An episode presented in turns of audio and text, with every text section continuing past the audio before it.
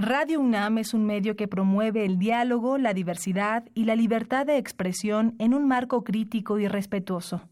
Los comentarios expresados a lo largo de su programación reflejan la opinión de quien los emite, mas no de la radiodifusora.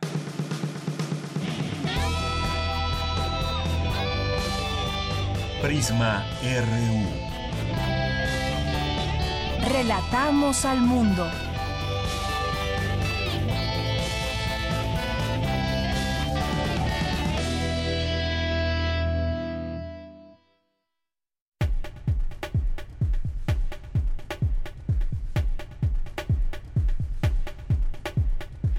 Tal? Muy buenas tardes. Gracias por estar con nosotros, por acompañarnos en esta emisión más de Prisma RU en el 96.1 de FM.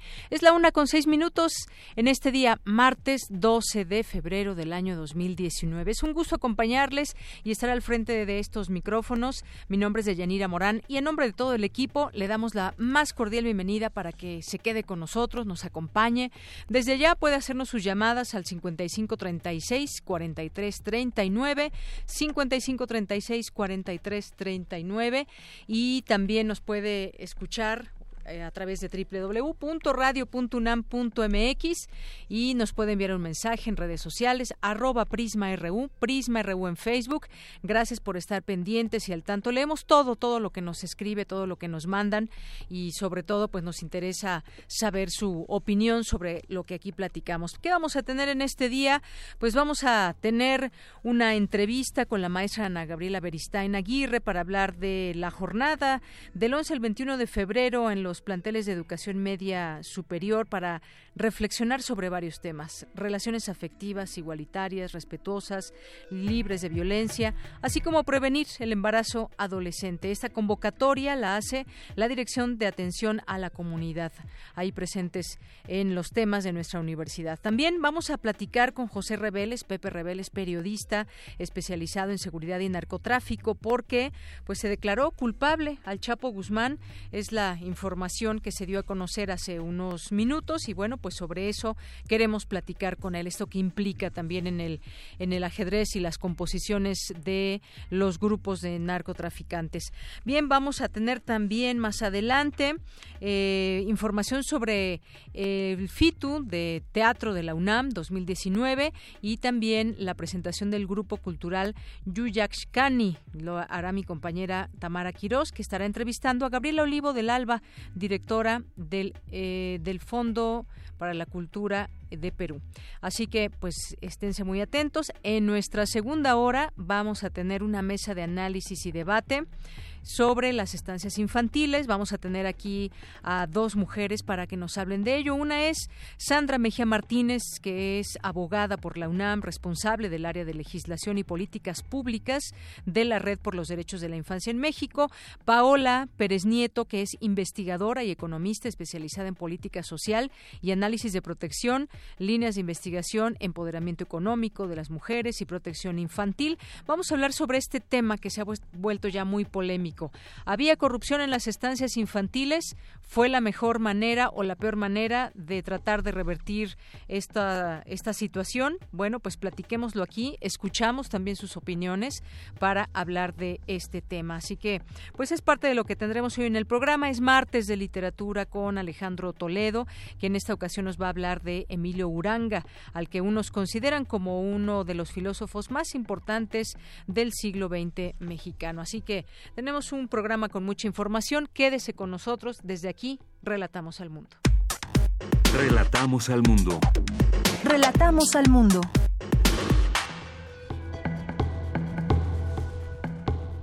Y a la una con nueve, nuestros temas universitarios de este martes, la UNAM seguirá adelante con sus proyectos académicos, científicos y de extensión a la cultura. En unos minutos, mi compañera Virginia Sánchez nos tendrá toda la información. El uso continuo del celular está asociado con lesiones osteomusculares, señal académico de la UNAM. Mi compañera Cristina Godínez nos tendrá aquí los detalles. Muchas mujeres, para lograr convertirse en astrónomas, no solo se enfrentaron a prejuicios de género. Dulce García nos ampliará esta información.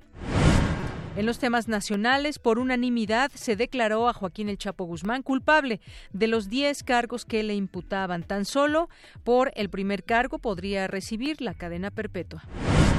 Las grandes empresas establecidas en México adeudan al SAT una cifra récord de 186 mil millones de pesos al cierre de 2018, de acuerdo con datos de la Secretaría de Hacienda. Las secretarías de Marina y de la Defensa Nacional localizaron una toma clandestina conectada a una estructura subacuática de Pemex en la laguna Chipús, al este de Ciudad Madero, Tamaulipas.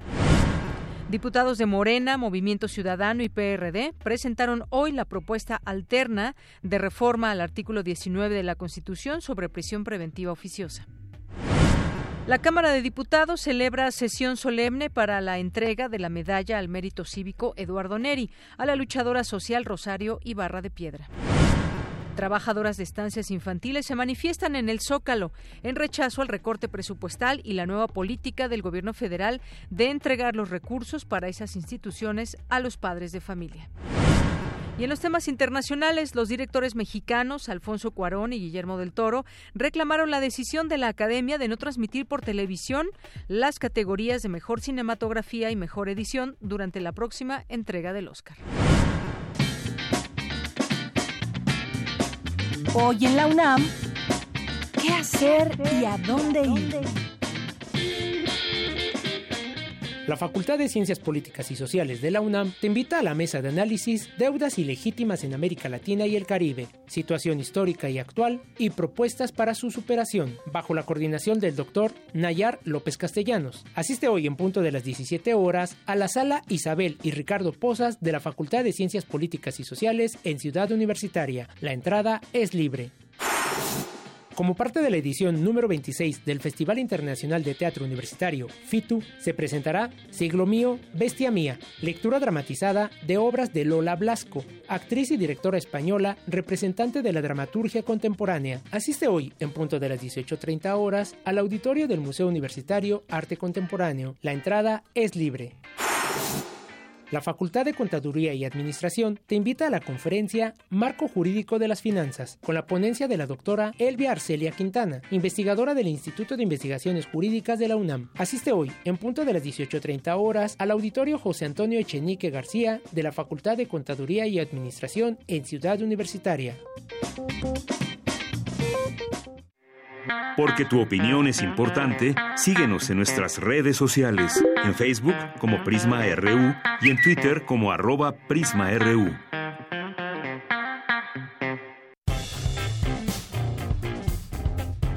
Campus RU.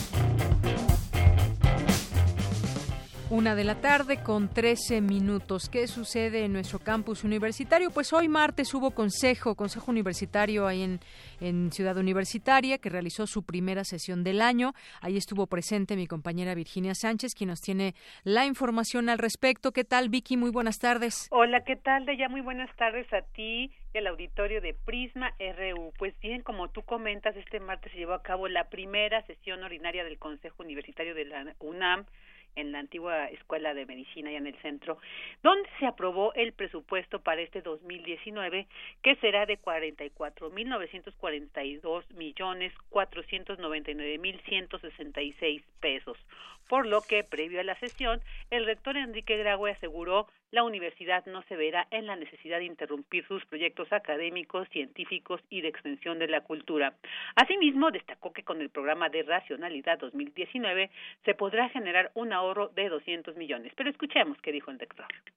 No se va a dejar de hacer nada en cuanto al recorte, porque la universidad no tuvo recortes. En realidad el presupuesto universitario salió igual al del año pasado, más el 3.9% del factor de inflación o del deflactor que le dice. Lo cual nos deja en términos, en pesos constantes, como le dicen los economistas, en pesos ya considerados de inflación, en los mismos términos que el año pasado. Un poco, más, un poco arriba del presupuesto anterior debido a los ingresos extraordinarios de la propia universidad. La universidad sigue con los proyectos tal y como estaba planteado. En cuanto al tema de la autonomía, señaló confiar en que será respetada tal como se comprometieron el presidente Andrés Manuel López Obrador, el secretario de Educación y recientemente el diputado Mario Delgado. Eso, eso dijo el rector.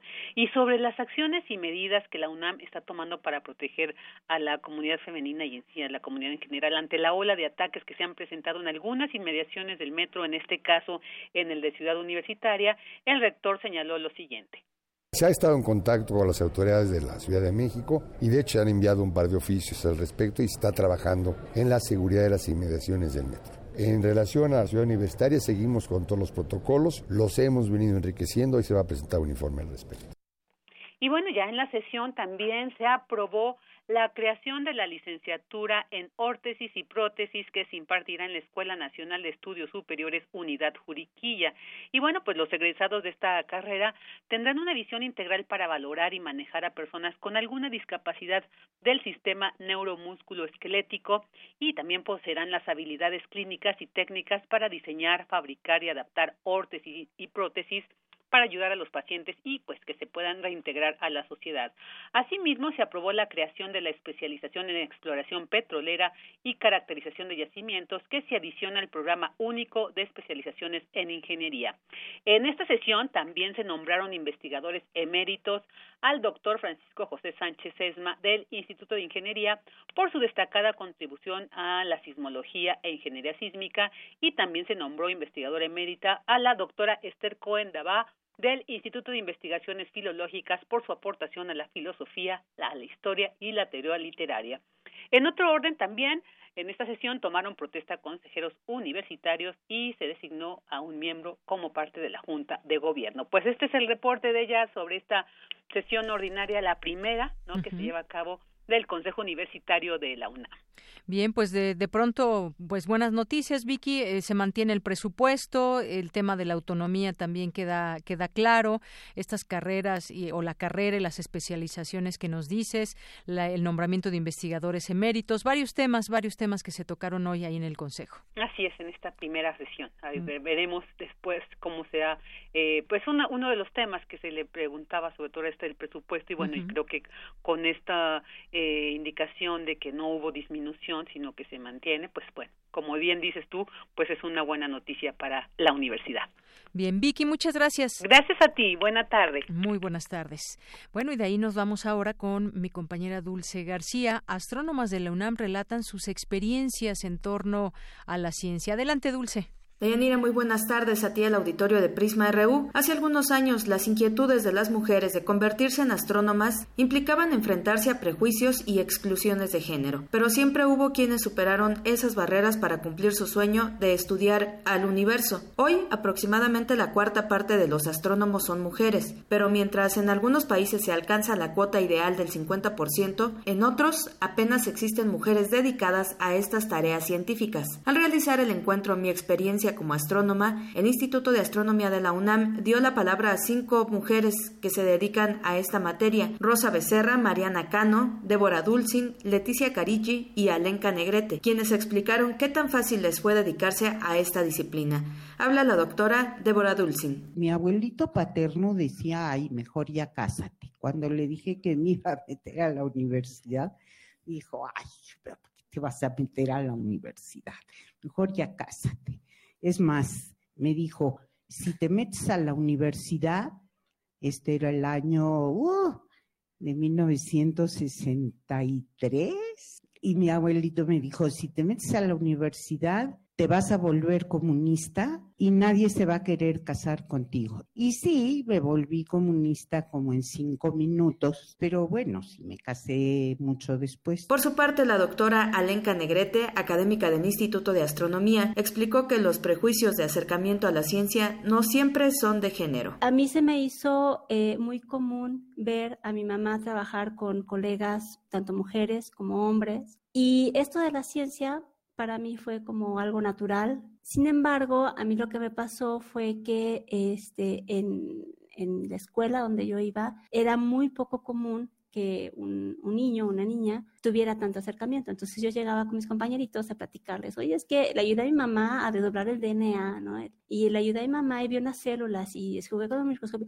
Y entonces mis compañeritos me venían así con cara de, bueno, ¿de qué nos está hablando? Pues yo invitaba a mis amigos a mi casa y se extrañaban y me decían así de, pero ¿por qué la sala de tu casa está llena de libros? ¿Dónde está la tele? Y poco a poco a mí eso me fue haciendo mella y me hizo sentir mal. Hasta aquí el reporte. Muy buenas tardes.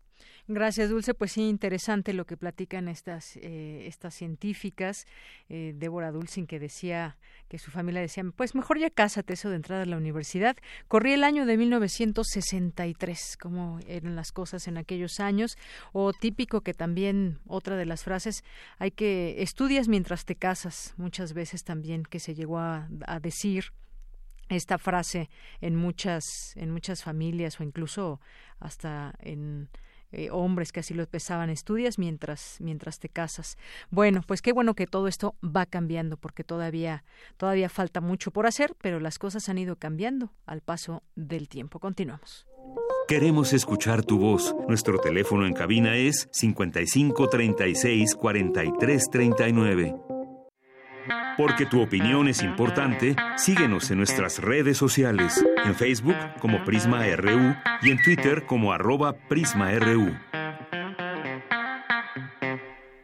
Continuamos una de la tarde con 21 minutos. Se lleva a cabo la jornada del 11 al 21 de febrero en planteles de educación media superior con la finalidad de reflexionar sobre relaciones afectivas igualitarias, respetuosas y libres de violencia, prevención del embarazo adolescente y a todo esto convoca la Dirección General de Atención a la Comunidad. Ya está con nosotros vía telefónica la maestra Ana Gisela Beristain Aguirre. Ella es subdirectora de proyectos para comunidades saludables e incluyentes de esta dirección, la Dirección General de Atención a la Comunidad. ¿Qué tal, maestra? Le saludo con mucho gusto. Muy buenas tardes. Hola, Deyanira. Muy buenas tardes. Muchísimas gracias por la invitación.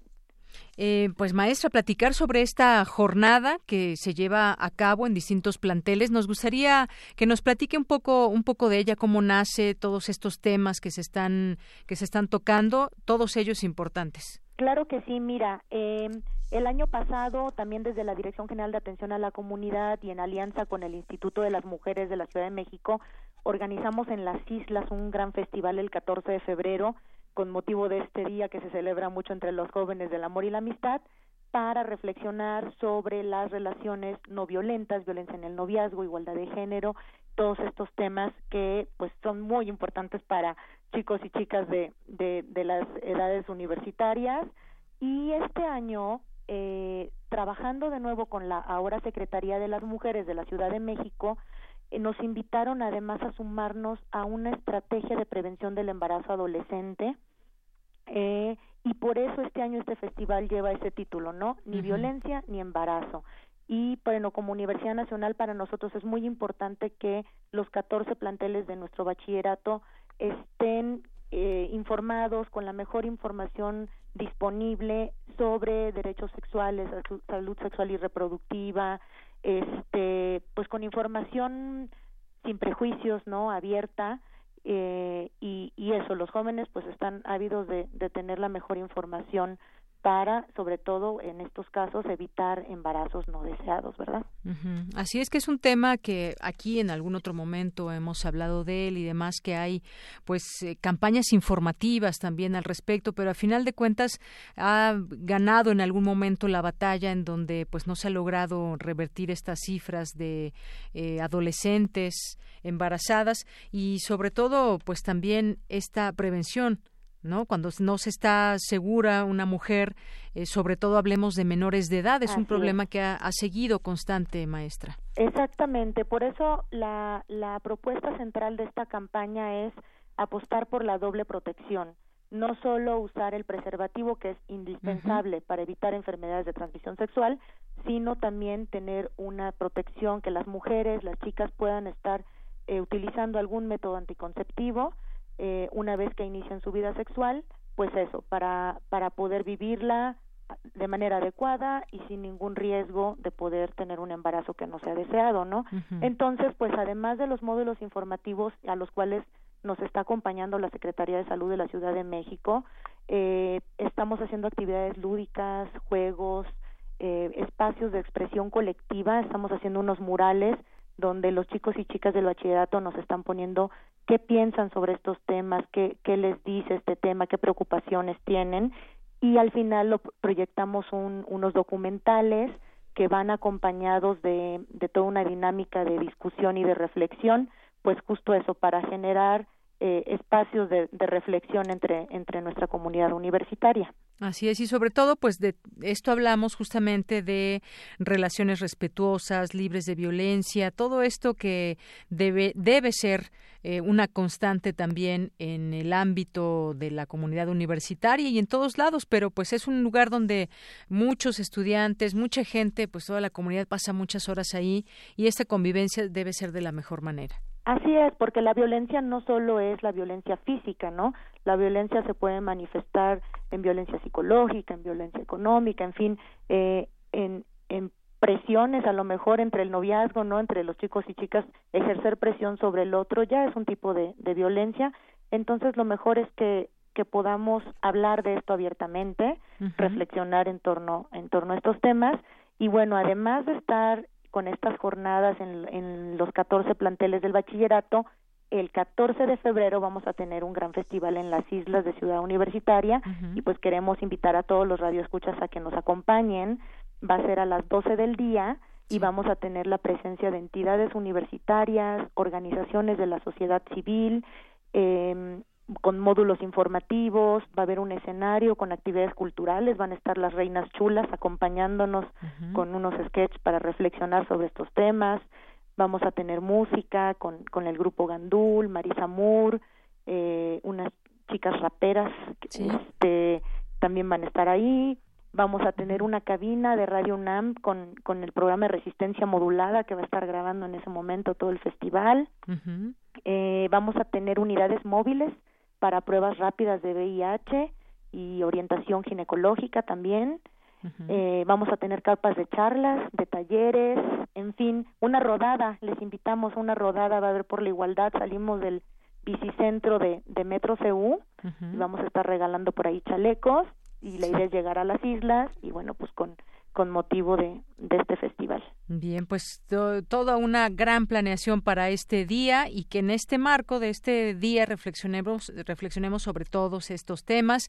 Ahí va a estar, que bueno, presente Radio UNAM también, esta rodada y bueno, pues todo lo que se pueda ofrecer más allá también de la música, que hay que disfrutarla, todo el evento informativo y las personas que estarán ahí presentes para pues eh, generar toda esta información ahí con la comunidad universitaria. Pues muy bien, muy bien, muchísimas gracias, maestra. No sé si quiere agregar algo más. No, pues eh, dejar abierta la invitación para, para el público que nos escucha el jueves a las 12 del día, solo es de 12 del día a 5 de la tarde entonces si por ahí andan cerca de Ciudad Universitaria que nos acompañen a este a este festival. Muy bien, bueno, pues la invitación está hecha para todos ustedes que nos están escuchando, todos pueden ir, todos pueden las islas es un espacio abierto no solamente a la comunidad universitaria, sino a todo el público que se quieran acercar y conocer más sobre estos temas que acabamos de hablar. Maestra Ana, muchísimas gracias por estar aquí con nosotros en Prisma RU de Radio UNAM. Muchísimas gracias a ustedes, fue un gusto estar por aquí. Muy buenas tardes, hasta luego. Buenas tardes. Fue la maestra Ana Gisela Beristain Aguirre, su directora de proyectos para comunidades saludables e incluyentes de la Dirección General de Atención a la Comunidad. Queremos escuchar tu voz. Nuestro teléfono en cabina es 55 36 43 39. Porque tu opinión es importante, síguenos en nuestras redes sociales, en Facebook como Prisma RU y en Twitter como arroba PrismaRU. Luz de otro lugar. Javier Mardel.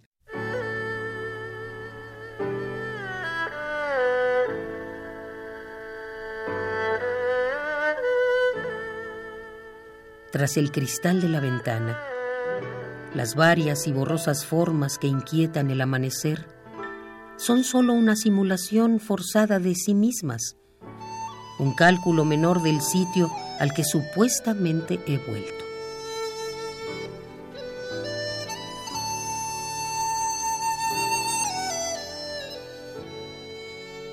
Miro las sombras resbalar por las paredes. Ya no se pueden sostener. se han mantenido colgadas al pretil la noche entera.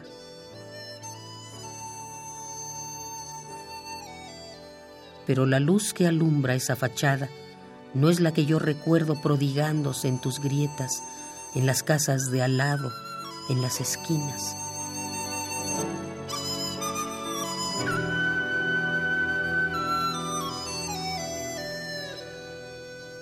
Tras el cristal de la ventana, esta luz es la luz de otro lugar, de un día diferente, en todo caso. Una luz impostora que a la vista de todo se roba la estructura y el color de cada cosa.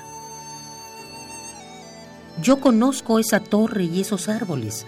Suelen comunicarse con palomas a esta hora. Aquella radio emite su canción desde la nada. Huele a pan de mentira recién hecho.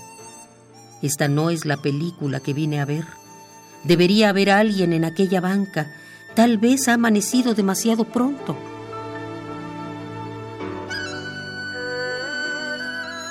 El mismo tiempo de antes no parece ser el de antes.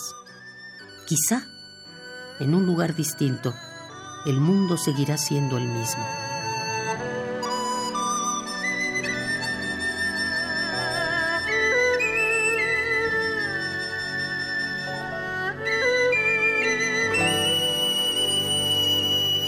Luz de otro lugar.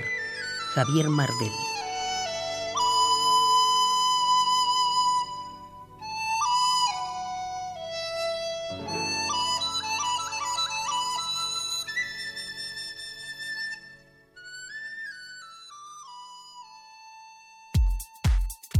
Tu opinión es muy importante. Escríbenos al correo electrónico prisma.radiounam@gmail.com.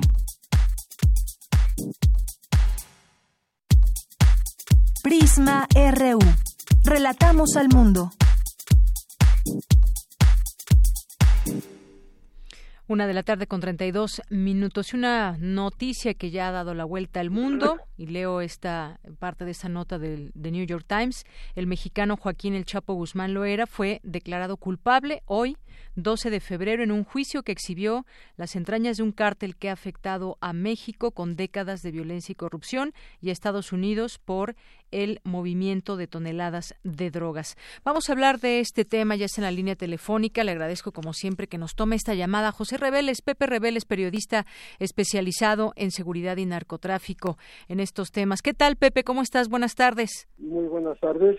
Pues ahí tienes la noticia tan esperada, tan que los últimos días fue una guerra de nervios ahí para los periodistas que cubren este este juicio a Joaquín Guzmán Loera y finalmente pues eh, resultó lo que habíamos vaticinado. Sí. O sea, declarado culpable porque no se declaró culpable y segundo lo que viene es cadena perpetua.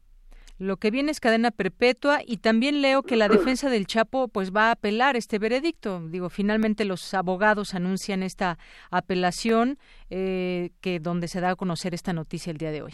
Sí, creo que dejaron pasar mucho el tiempo, no negociaron, no hubo ningún trato, vamos a decir, ningún convenio, alguna eh, algún acuerdo con, con la acusación, con la fiscalía ni con ni con la Procuraduría ni con las agencias internacionales de inteligencia y por tanto este, se le fue el tiempo. Él nunca se declaró culpable, siempre se dijo inocente y, declararse culpable es como el primer paso para intentar negociar algo. Así es. Entonces, bueno, pues estuvo mal desde ese momento porque ya no iba a tener esa posibilidad, digamos.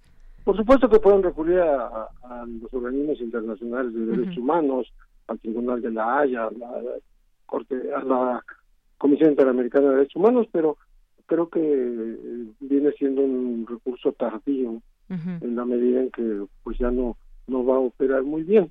Ellos hablan sobre todo de la irregularidad entre comillas aceptada por México y por Estados Unidos de haberlo juzgado en una corte, la de Nueva York, que nunca lo pidió. nunca pidió al Chapo en extradición. La pidieron los de California y los de Texas, pero no fue mandado ahí.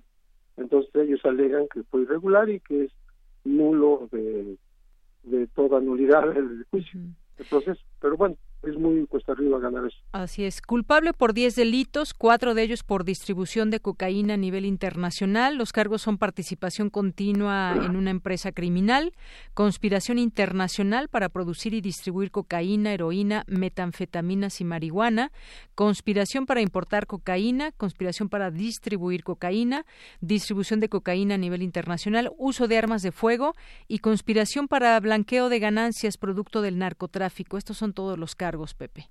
Sí, este, y dentro de todo ese contexto le meten homicidios también. Entonces, el, el asunto es que con toda esa aceptación de, de, delitos que hace este jurado de ciudadanos, pues el Chapo no, no tiene una salida menor a la sentencia de la condena a, cadena perpetua, perdón. Así es. En todo este proceso, Pepe Rebeles, eh, se hicieron también una serie de declaraciones por parte de gente allegada o que trabajó en algún momento con el Chapo Guzmán, el mismo Chapo Guzmán, eh, pues señalando algunos personajes de la política mexicana, algunos expresidentes. En este caso, se tendría que investigar eh, estas líneas que se señalaron, estas acusaciones o cómo estaría esa, esa parte? Nadie obliga a ningún gobierno, a México ni a los Estados Unidos, a investigar dichos en una corte que no tienen un sustento de una denuncia formal, que no tienen aportación de elementos de prueba, que son dichos al aire y al aire se van, porque fueron más mediáticos y más del show eh, para hundir al Chapo, pintarlo como el peor individuo en el planeta nacido en cualquier época. Entonces es, es muy difícil tomar en serio eso eh, y transformarlo, judicializarlo, vamos a decir, transformarlo en un proceso de investigación. Así es. Y bueno, en todo esto, ¿quién gana, quién, quién pierde? Gana la justicia. Y bueno, pues también hay una reconfiguración que podría plantearse con respecto a los cárteles, Pepe, ¿consideras? Mira, eh, gana en efecto la justicia, gana los Estados Unidos porque ellos lo juzgaron, no nosotros, México no lo juzgó, más bien México quedó en el imaginario popular, en la percepción ciudadana, como un país débil y poco eficaz para mantener a un, un personaje de este calibre, como fue pintado, en una prisión. Eh, y por lo que hace al futuro del cartel de Sinaloa, tampoco le pasa más que un rasponcito porque ellos siguen operando, es una empresa este, ya estructurada como tal, el negocio sigue, lo dijeron el propio Chapo cuando lo entrevistó Champagne y lo dijo el Mayo Zambada cuando se reunió con Julio Scherer, los dos dijeron lo mismo, ya, bueno, en términos parecidos, el Mayo dijo, ya hay mil esperando antes de que me maten o me metan a una cárcel o me extraditen, ya hay mil eh, esperando sustituirme. Y el Chapo dijo que el negocio seguía pese, pese a él.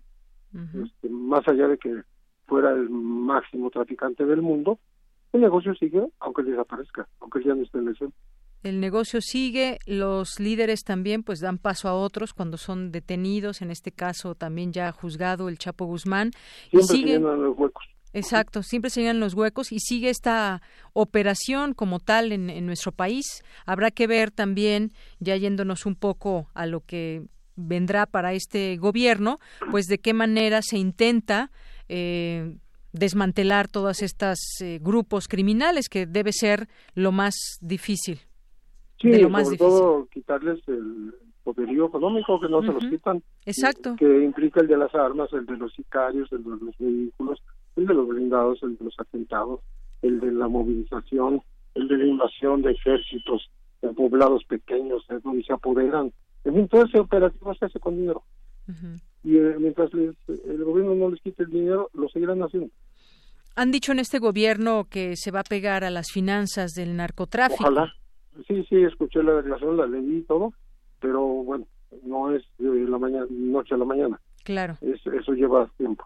Muy bien. Bueno, pues Pepe Reveles, muchas gracias por comentar con nosotros esta noticia que, como dije al principio, ya ha dado la vuelta al mundo y pues eh, ya está conocida esta sentencia y el Chapo pasará el resto de sus días en prisión.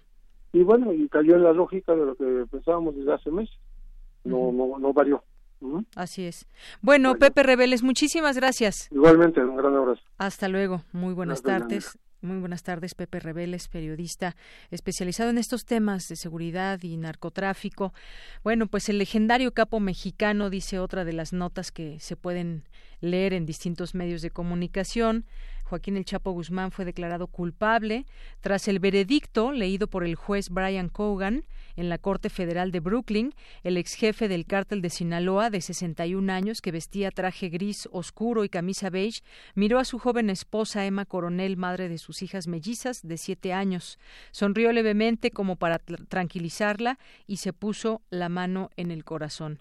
Eh, Coronel, de 29 años, su esposa, vestida con pantalones ajustados negros y una chaqueta verde, le levantó el pulgar de la mano derecha, se cruzó las manos en el pecho y tiró un beso antes de que los alguaciles retiraran al Chapo rápidamente de la sala. Eso fue, pues, justo los momentos en cuando se dio eh, a conocer este veredicto fue lo que se pudo también observar según relatan los medios de comunicación. Trece horas con cuarenta y un minutos. Relatamos al mundo. Relatamos al mundo. Queremos escuchar tu voz. Nuestro teléfono en cabina es 55 36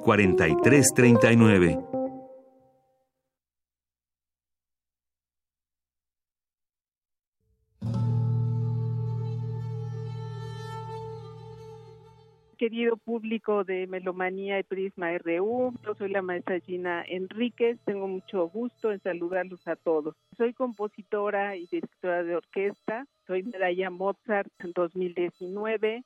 Me acaban de dar recientemente esa presea tan importante para un músico de concierto de música clásica y pues ha sido un honor y una alegría recibir este galardón y yo les hablo porque quiero invitarlos a ustedes este viernes 15 de febrero a la ciudad de Puebla. Voy a estrenar un concierto para trompeta piccolo y orquesta sinfónica. Se llama Shunan Kab, es una obra que está dedicada a las abejas. Yo soy una compositora conservacionista. Le escribo música a los animales, a la naturaleza. Y este concierto fue un encargo del trompetista alemán Otto Sauter, considerado el mejor picolista del mundo. Me honró con este encargo. Ya tenía una idea de componer una obra para las abejas, especie en peligro de extinción. Entonces dije que mejor que el concierto para trompeta sea esta obra. Shunankar son dos palabras en maya que significan señora abeja. Tiene tres movimientos. El primero, panal, que describe a las abejas en un panal haciendo la miel. Segundo movimiento, polen, describe a las abejas recolectando el polen de las flores. Y tercer movimiento, enjambre, es que describe los enjambres de abejas. El concierto es a las 19 horas en el Auditorio de la Reforma en Puebla con la Orquesta Filarmónica 5 de Mayo, dirigida por el maestro Fernando Lozano y el alemán Otto Sauter como solista.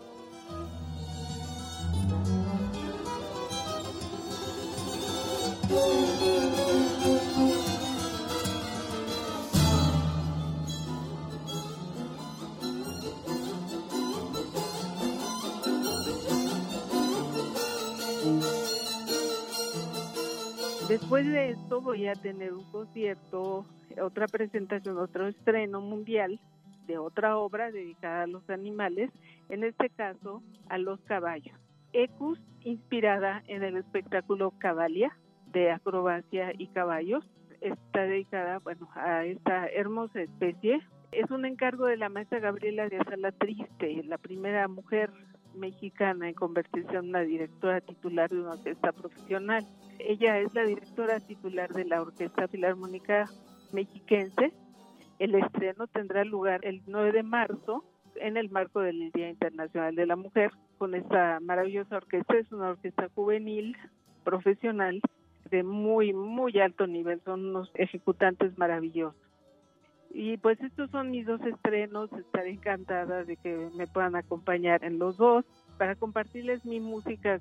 Mi música es un canto a la vida, un canto a la naturaleza, una invitación a tener respeto, respeto por la vida, por, por el planeta, por nuestros animalitos. ser compasivos con la vida. Y yo espero poder tenerlos ahí conmigo. Me dará mucho gusto. Gracias a todos. Les envío un cordial saludo.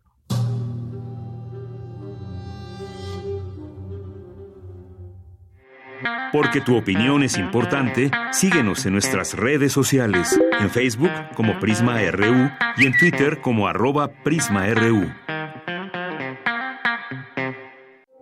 Queremos escuchar tu voz. Nuestro teléfono en cabina es 55 36 43 39. Bien, continuamos una con 45 minutos y recuerden que tenemos una línea, línea abierta para ustedes en el 5536-4339 y los leemos en redes sociales arroba PrismaRU y PrismaRU en Facebook.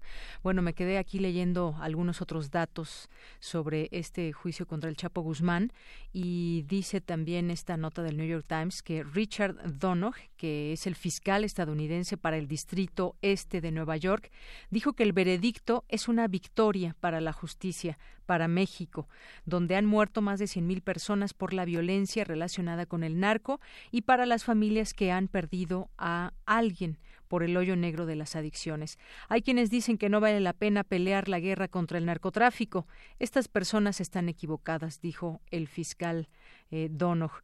Eh, Jeffrey Lichtman, uno de los abogados del Chapo, en tanto, dijo en una conferencia que van a apelar enfocados en el proceso de extradición de México a Nueva York y las restricciones de la Procuraduría para que ellos hicieran ciertas preguntas a los testigos sobre temas como corrupción. Lichtman añadió que Guzmán lo era, esperaba ser declarado culpable y que estaba preparado para escuchar ese veredicto. Bueno, pues algunos otros datos en torno a esta situación y esta noticia que, como decimos, ya dio la vuelta al mundo.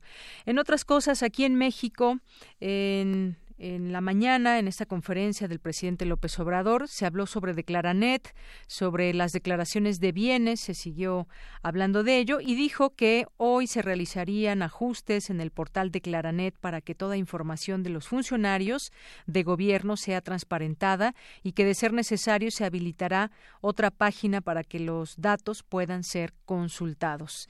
Y bueno, pues esto por un tema. En otro también habló de las ternas para la Comisión Reguladora de Energía una primera terna que está integrada por Paola Elizabeth Chávez, Ángel Carrizales, entre otros, entre otros, para este cargo.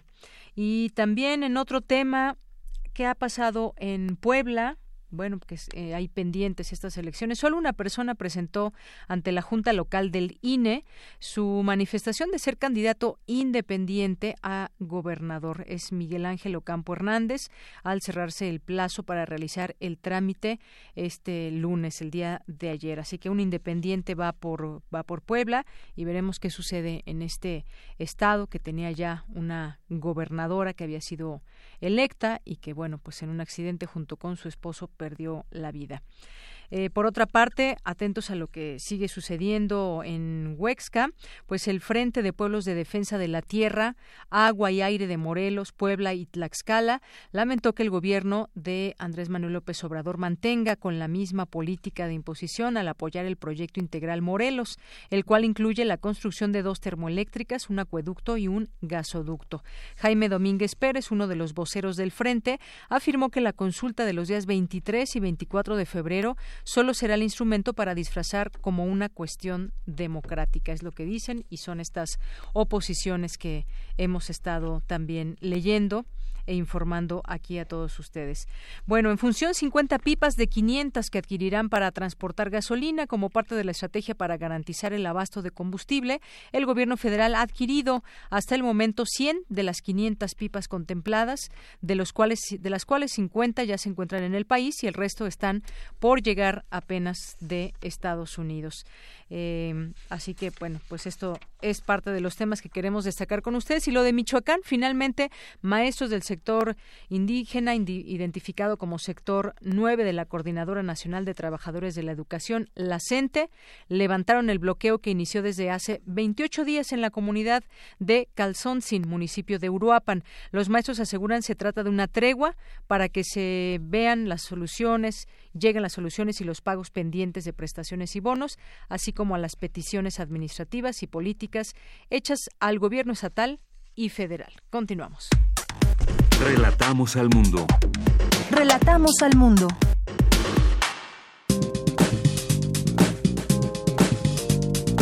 Cultura RU.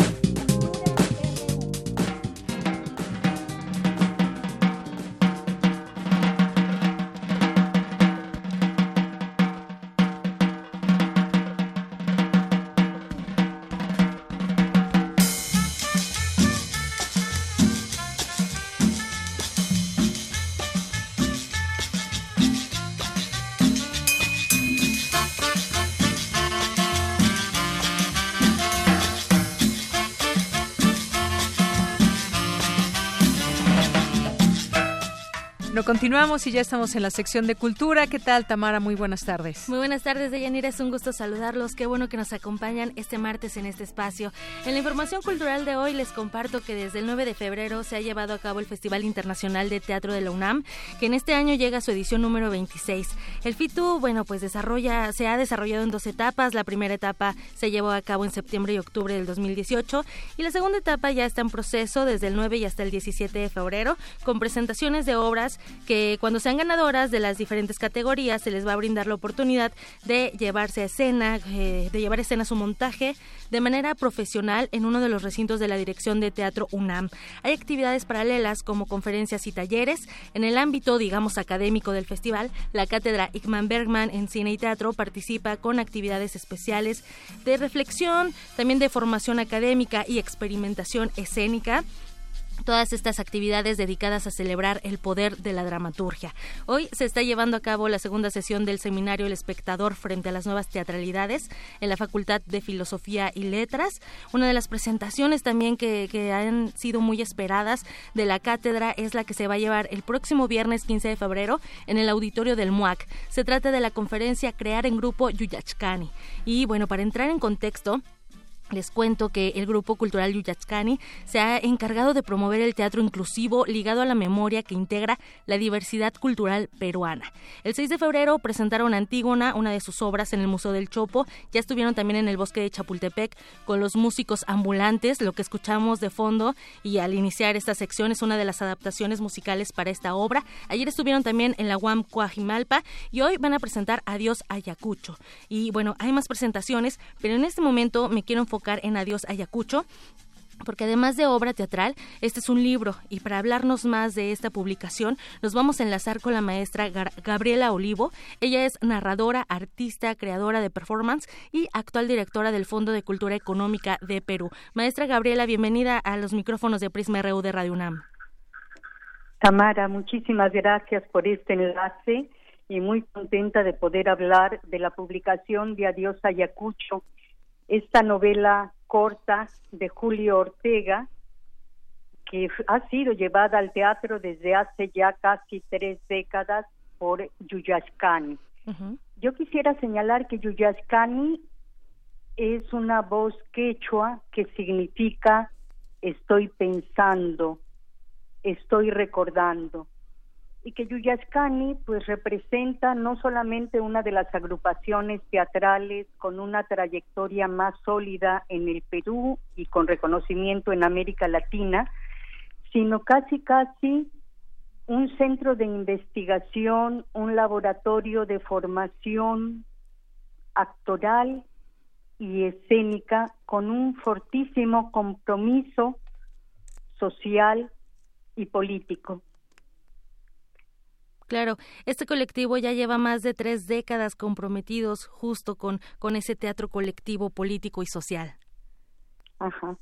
Bueno, y refiriéndonos a Dios Ayacucho, como señalaba, esta es una novela que escribió en el 86, 87 Julio Ortega, y el Fondo de Cultura Económica en el Perú decidió recuperarla porque fue una obra que fue poco leída. La mayor parte de las personas la conocen a través de la versión teatral y lo interesante del libro que hemos publicado y que por cierto ya se encuentra en las librerías del Fondo de Cultura Económica en varias eh, de las que están en Ciudad de México, también en Guadalajara, en Monterrey, en fin, contiene no solamente la novela de Julio Ortega, sino que también contiene el libreto escénico, la versión teatral escrita por Miguel eh, Rubio, que es el director de Yuyashkani, además con fotografías de la puesta en escena en distintos escenarios, tanto en el teatro como en espacios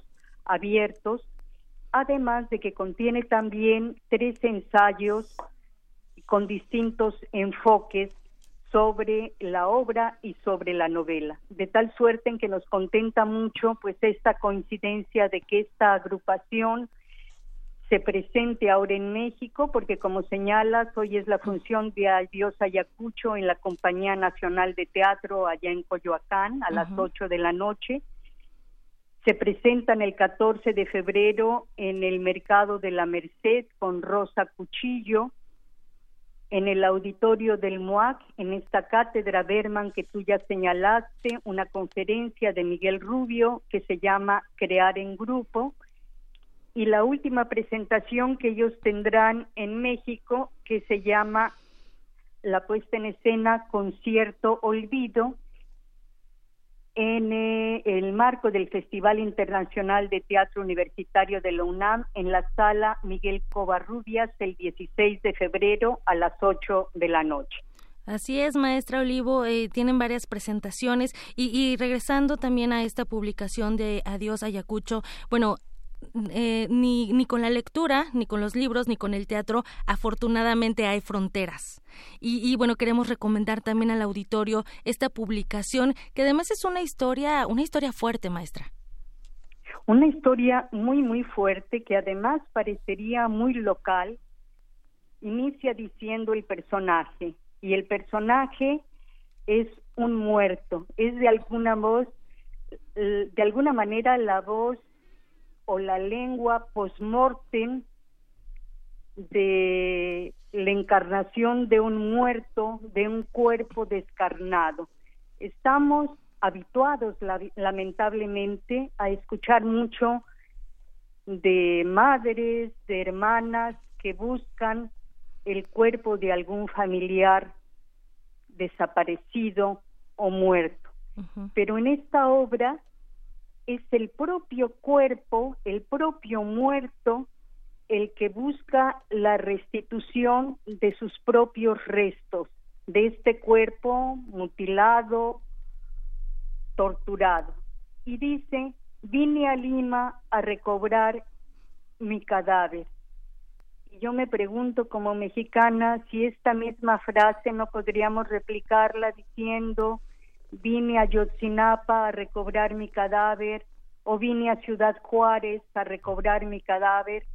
Es una obra realmente muy conmovedora, pero con la gran virtud de estar eh, representada con una grandísima carga de ironía y de humor, lo cual permite eh, seguir la historia eh, pues con una catarsis como espectador muy sui generis. Yo de verdad recomiendo que vean, que sigan esta agrupación.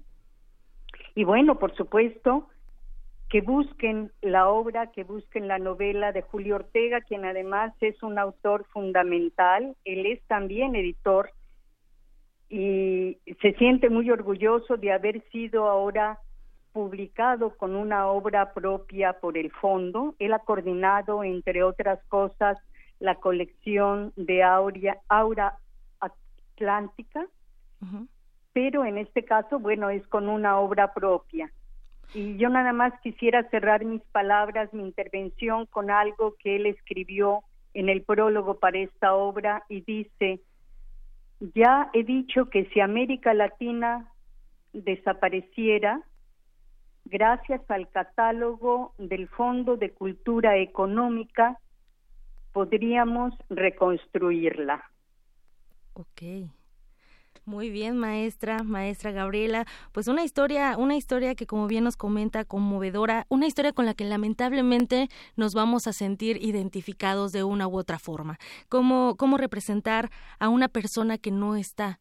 Sabemos de los que están, de los que se quedan, pero ¿cómo, cómo llevar al teatro a una persona que ya no está? Pues esa es la magia del teatro esa es la magia y además es otra de las grandísimas virtudes de esta versión teatral, tanto del libreto escénico de, de Miguel Rubio como del trabajo actoral de Augusto Casafranca, y de ahí también la relevancia de trabajar conjuntamente en una suerte de creación colectiva, porque él recurre a un personaje de las tradiciones de las festividades andinas eh, que usa una máscara, el koyak, y de algún modo esto lo permite desdoblarse para escénicamente poder representar pues a esta ánima en pena por llamarla en términos pues más coloquiales a este ser que busca los restos de este cuerpo mutilado y torturado como ya dijimos Así es. Muy bien, pues maestra Gabriela Olivo, muchísimas gracias por este enlace que hace desde Perú para los micrófonos de Radio UNAM. Muchísimas gracias por platicarnos de esta edición del Fondo de Cultura Económica de Adiós Ayacucho. Y bueno, sin duda no podemos perdernos las presentaciones del Grupo Cultural Yuyachcani aquí en México, porque a través de ellos, pues sí, podremos conocer más del espíritu y la tradición andina y les mandamos un fuerte abrazo desde acá, desde Lima. Muchísimas gracias, Gabriela Olivo, eh, directora del Fondo de Cultura Económica de Perú. Muchísimas gracias. Hasta pronto. Deyanira, bueno, ahí la información en redes sociales también les vamos a compartir las presentaciones de, del grupo cultural Yuyachkani para que vayan y conozcan, conozcan más de este teatro colectivo y bueno, por hoy me despido y les deseo que tengan una excelente tarde. Muchas gracias, Tamara. Son ya las dos de la tarde con un minuto. Vamos a hacer un corte. Regresamos a nuestra segunda hora de Prisma RU. Prisma RU. Relatamos al mundo.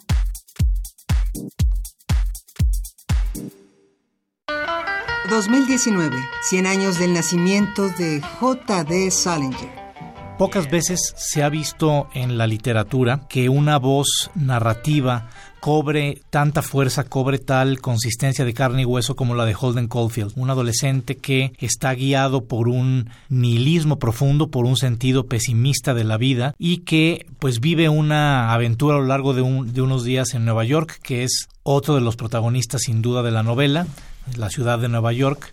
Acá en El Guardián Centeno no es el protagonista la ciudad, pero sí tiene que ver mucho con eh, la trama y tiene que ver mucho no solo como un personaje de fondo, como un personaje paisajístico, sino como, como un personaje que afecta también el comportamiento del protagonista Holden Caulfield. Mauricio Montiel Figueiras, escritor. J.D. Salinger, 96.1 de FM, Radio UNAM, Experiencia Sonora. Información, análisis, música, radioteatros, gastronomía, poesía, historia, esto y más en primer movimiento. Luisa Iglesias, Miguel Ángel Quemain y Berenice Camacho, de lunes a viernes de 7 a 10 de la mañana por el 96.1 de FM y el 860 de AM. Si te lo perdiste, escucha el podcast en www.radiopodcast.unam.mx y regresa a la conversación. Primer movimiento. Hagamos comunidad. Radio UNAM. Experiencia sonora.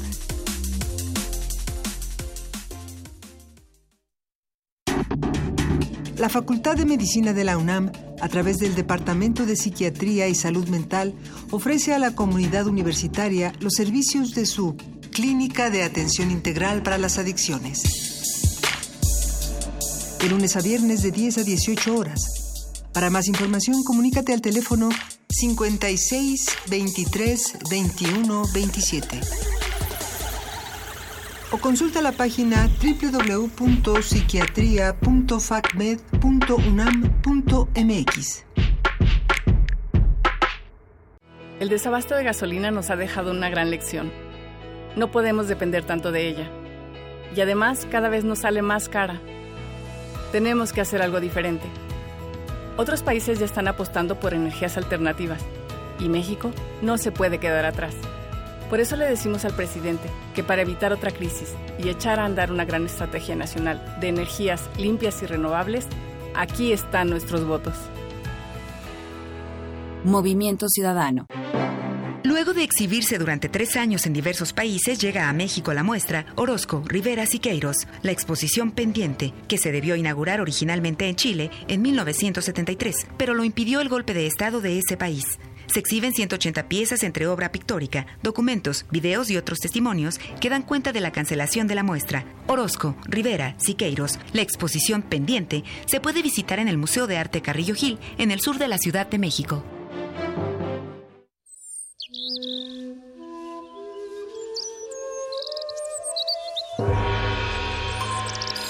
El cuadrante es una parcela fértil para todo tipo de sonidos. La cosecha depende del músico y el músico depende de la escucha que fertiliza el campo. El ciclo del sonido. Cultivo de hercios. Composta radiofónica para la nueva música. Lunes y jueves, 21 horas, por resistencia modulada. 96.1 FM, Radio 1. Experiencia sonora.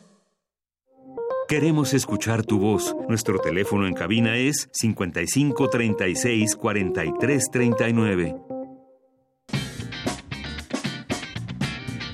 Mañana en la UNAM, ¿qué hacer y a dónde ir? Te recomendamos la presentación del libro La renegociación del Telecán y China del doctor Enrique Dussel, coordinador del Centro de Estudios China-México. Asiste mañana miércoles 13 de febrero a las 10 horas en el aula magna Jesús Silva Gerso, ubicada en el primer piso del edificio B de la Facultad de Economía en Ciudad Universitaria. No te puedes perder la función de la cinta Ellas también son rebeldes, del director de cine mexicano Alejandro Galindo. El cuerpo sin vida de una joven asesinada a balazos aparece en un auto abandonado. Al recibir la terrible noticia, los padres de la joven acuden a la comisaría y quedan impresionadas con la decencia de la joven Teresa, amiga de la muerta, quien ha sido llamada a declarar por haber sido la última persona que vio con vida a la joven asesinada. Esto contrasta con el comportamiento de la hermana menor de la víctima, quien trata de hacerse publicidad y de aparecer en televisión hablando de la muerte de su hermana. No te pierdas esta historia de suspenso y asiste a la función mañana miércoles 13 de febrero a las 11 horas en la sala Carlos Monsiváis del Centro Cultural Universitario. La entrada general es de 40 pesos. La Dirección General del Deporte Universitario te invita a la demostración de clavados, con lo más representativo de los Juegos Universitarios 2018. Asiste mañana miércoles en punto de las 11 horas a la Alberca Olímpica Universitaria. La entrada es libre.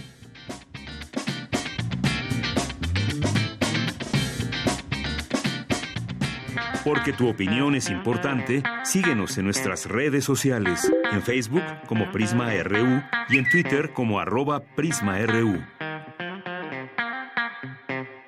Continuamos dos de la tarde con siete minutos. Ya estamos de regreso en esta segunda hora de Prisma RU.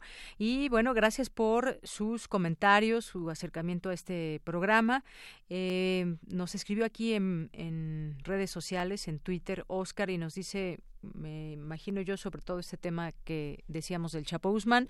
Dice, pobre hombre, por lo menos no lo condenaron a muerte. Por otro lado, alimenta el imaginario de los rednecks liderados por Trump sobre los migrantes, siendo nosotros la cabeza de turco. Gracias por el comentario, Oscar. Román Hernández Garci, también César Soto, que nos dice, el sistema judicial estadounidense no está adherido a la, jurisdicción de la Corte Interamericana de Derechos Humanos. Gracias. Eh, también Gerardo Sosa, RCT 2015, Fan From Hell, em, Editorial Enequén, también Alejandro Toledo, que en un momento ya estará aquí con nosotros eh, hablando de literatura.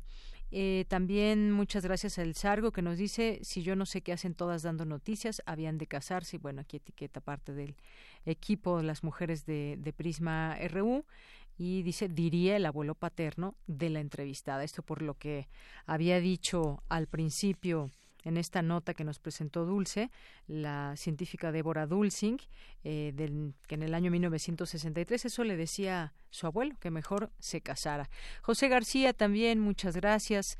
A Carlos Río Soto, José Víctor Rodríguez, Gervasio, Alberto Morgan Serva, eh, muchas gracias a todos ustedes que se van sumando. Aquí los leemos y aquí comentamos sus mensajes. Bueno, pues vamos a continuar. Alertan especialistas de riesgo, eh, riesgos en la salud por uso excesivo de celulares. Usted es uno de ellos. Escuche esta información.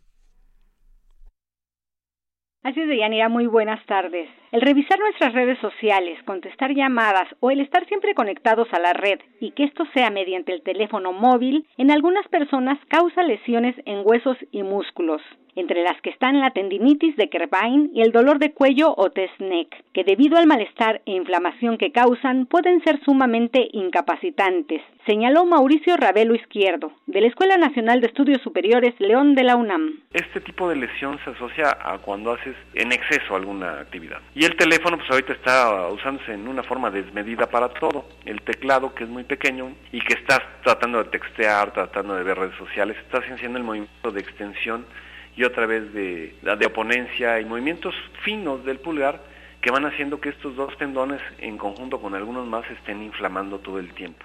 El académico comentó que estos padecimientos van en aumento y su primer síntoma es dolor leve, que de no atenderse puede volverse intenso al punto de inmovilizar el área inflamada y provocar un aumento de temperatura y cambio de coloración por la inflamación. En la mano la molestia va del pulgar a la parte media del antebrazo y en el cuello desde la nuca hasta la parte trasera de los hombros. En algunos casos provoca lesiones en las terminaciones nerviosas que emergen de la columna cervical. El universitario aseguró que estas afecciones pueden evitarse si se usa con prudencia el celular por periodos no mayores a 30 minutos y dejarlo de lado al menos una hora y media para que descanse la mano y el cuello. Otras recomendaciones son guardar reposo, evitar hacer dichas actividades repetitivas, usar analgésicos no esteroideos, en el caso del pulgar utilizar ortesis, que es un tipo de fijador para que descanse el dedo. Y también se puede dar fisioterapia con medios físicos, láser, fluidoterapia o ultrasonido terapéutico. En el caso de la tendinitis de Kerbein, cuando el tendón ya está muy lastimado y hay desgaste importante, se puede recurrir a la cirugía, concluyó el investigador. Deyanira, este es mi reporte. Muy buenas tardes. Gracias, Cristina Godínez, por esta información. Tomamos nota y bueno, todo, a todo esto nos puede llevar el excesivo uso de celulares. De pronto, si ven algo que sucede en sus dedos, puede ser puede ser a raíz de este uso excesivo. Me faltaron algunos, algunos mensajes que compartir con ustedes, como José Luis Sánchez, que nos dice ninguna sorpresa en el veredicto del Chapo, todo fue una cortina de humo desde su captura y extradición a Estados Unidos, que sirvió al entonces candidato Trump para su campaña en contra de migrantes y centroamericanos para solicitar muro impune queda eh, EPN. Muchas gracias. Eh, también nos escribe por aquí bueno, Oscar, ya lo habíamos comentado. ¿Quién más? HC Editorial Enequén. Eh, nuestros amigos de Resistencia Modulada, por aquí presentes, Román Hernández y Fernando Vázquez. Muchas gracias a todos ustedes que están pendientes. Manuel, Gaby Cervera, más 52 Efren, que nos dice, bueno, no le, no le sorprende el, juicio, el resultado del juicio del Chapo Guzmán, pero le llama la atención que ese juicio haya servido para evidenciar la, la connivencia de expresidentes y militares mexicanos. ¿Con qué propósitos lo haría? ¿Lo harían? ¿Acaso la CIA y la DEA no lo sabían? Saludos. Bueno, pues gracias aquí por sus comentarios. Un tema del que se va a estar hablando seguramente de, en todos los informativos y los próximos días, analizando este veredicto y lo que podría suceder también, pues más que en la recomposición de cárteles que ya nos decía Pepe, eh, Pepe Rebeles en torno a ese tema de que pues se va un líder y entra inmediatamente otro, no, no se quedan huecos en el narcotráfico, pero es un tema del que se seguirá hablando. Bien, vamos ahora con Dulce García. En la actualidad se están dando transformaciones digitales que implican una comunicación más acelerada y una actualización más constante de instancias y empresas. ¿De qué se trata, Dulce García? Adelante. Deyanira, muy buenas tardes a ti al auditorio de Prisma RU. En el marco del Seminario de Computación y Ciencia que se realiza en la UNAM, se llevó a cabo la conferencia Transformación Digital, regida por las nuevas tecnologías, inteligencia artificial, Big Data y Blockchain, a cargo del doctor Edison Montoya, profesor de la Universidad de Antioquia en Colombia, en la que se explicó que se está creando un nuevo paradigma de transformación digital, puesto que hay aplicaciones que brindan información más sofisticada y tienen un uso más sencillo de tal manera que las empresas, por ejemplo, deberán actualizarse de manera más constante para que no retrasen su progreso. Yo en tiempo real puedo obtener todo el análisis de las imágenes de las 80 cámaras de la ciudad desde este bot. Entonces ustedes pueden espiar toda la ciudad desde su celular. Acá reconoció una persona sobre esta moto, acá reconoció a la persona, a la moto y reconoce todos estos carros.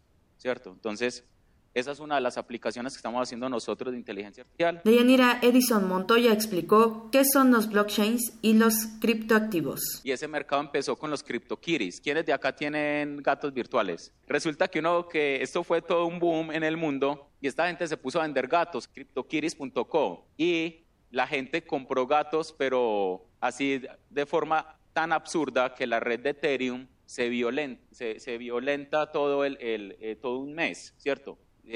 Toda la red estuvo paralizada porque habían demasiadas transacciones. ¿De qué orden de magnitud estamos hablando de las compras y ventas de gatos? Estamos hablando que ellos vendieron 17 millones de dólares en un mes en gatos. Gatos que no hacen nada.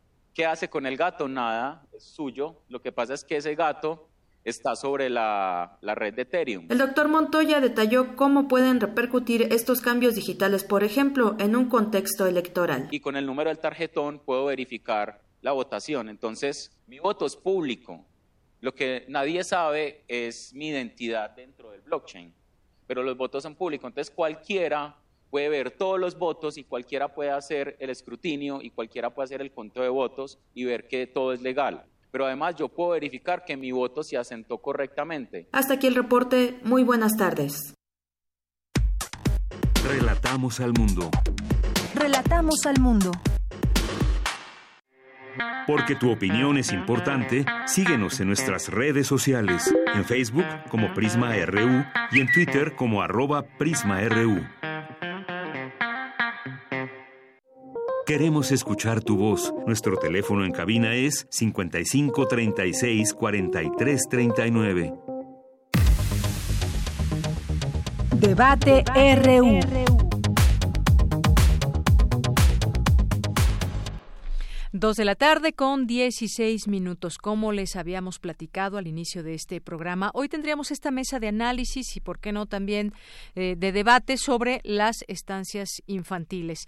Y es que una revisión que la Auditoría Superior de la Federación a la cuenta pública de 2016 encontró que el programa de estancias infantiles tenía anomalías, tanto desde la Secretaría de Desarrollo Social como desde las propias estancias.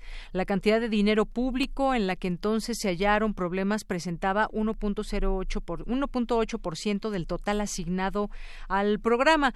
Ante estos datos, el presidente Andrés Manuel López Obrador informó recientemente que su gobierno decidió dar recursos directamente a los padres de familia para que estos decidan cómo usarlos y que y en qué estancia dejar a sus hijos. Sin embargo, bueno, pues esta decisión ha generado molestia entre ciudadanos que consideran que el gobierno dejará de atender necesidades de familias con niños pequeños. Los inconformes señalan que recibir dinero público no les resolverá el problema de encontrar un lugar donde los menores reciban cuidado. Y bueno, para hablar de este tema ya tenemos a nuestras invitadas aquí en cabina. Ellas son Sandra Mejía Martínez, que es licenciada en Derecho por la UNAM, es responsable del área de legislación y políticas públicas de la Red por los Derechos de la Infancia en México. Bienvenida, Sandra. Gracias por la invitación. Y bueno, pues también tenemos aquí a Paola Pérez Nieto, que nos acompaña también en cabina, y ella es investigadora y economista. Eh, eh, asociada, investigadora asociada del Overseas Development Institute del Reino Unido y consultora independiente en políticas de género e infancia aquí en México. Bienvenida, Paola. Muchas gracias por la invitación. Bueno, pues qué decir de todo esto. Se quiere atacar la corrupción, yo creo que es algo a lo que nadie se niega, nadie se cierra. Sin embargo, bueno, pues las formas quizás ahí está preguntarnos si son las correctas o no. Entremos a este tema específico de las estancias infantiles y bueno, pues ¿qué les parece todo esto que está en marcha, que se quita ese apoyo casi del 50% que se tenía para las estancias infantiles eh, para combatir este problema de la corrupción y bueno, pues se ha generado una serie de opiniones, entre ellas también descontento. ¿Con quién empezamos? Muy bien. Bueno, eh, gracias. Mira, yo, yo creo que hay, hay problemas de diferentes perspectivas. Uno es la reducción del presupuesto, que es grave, eh, un presupuesto dedicado a beneficio de la infancia de las mujeres, o sea, desde la perspectiva de género y de infancia es, es, es, es problemático, ¿no? Esta reducción pero también, y podemos abordar ese tema presupuestal en un momento, pero también hay un, un problema que tiene que ver con el diseño de la política. eh, y cómo está eh, desde una perspectiva de derechos, de, desde una perspectiva de protección social del Estado como garante de la protección social de las poblaciones más marginadas, que esté quitando recursos a un esquema que, de acuerdo a evaluaciones de, de proceso y de impacto que se han hecho por Coneval y por otras instituciones recientemente, muestran resultados positivos.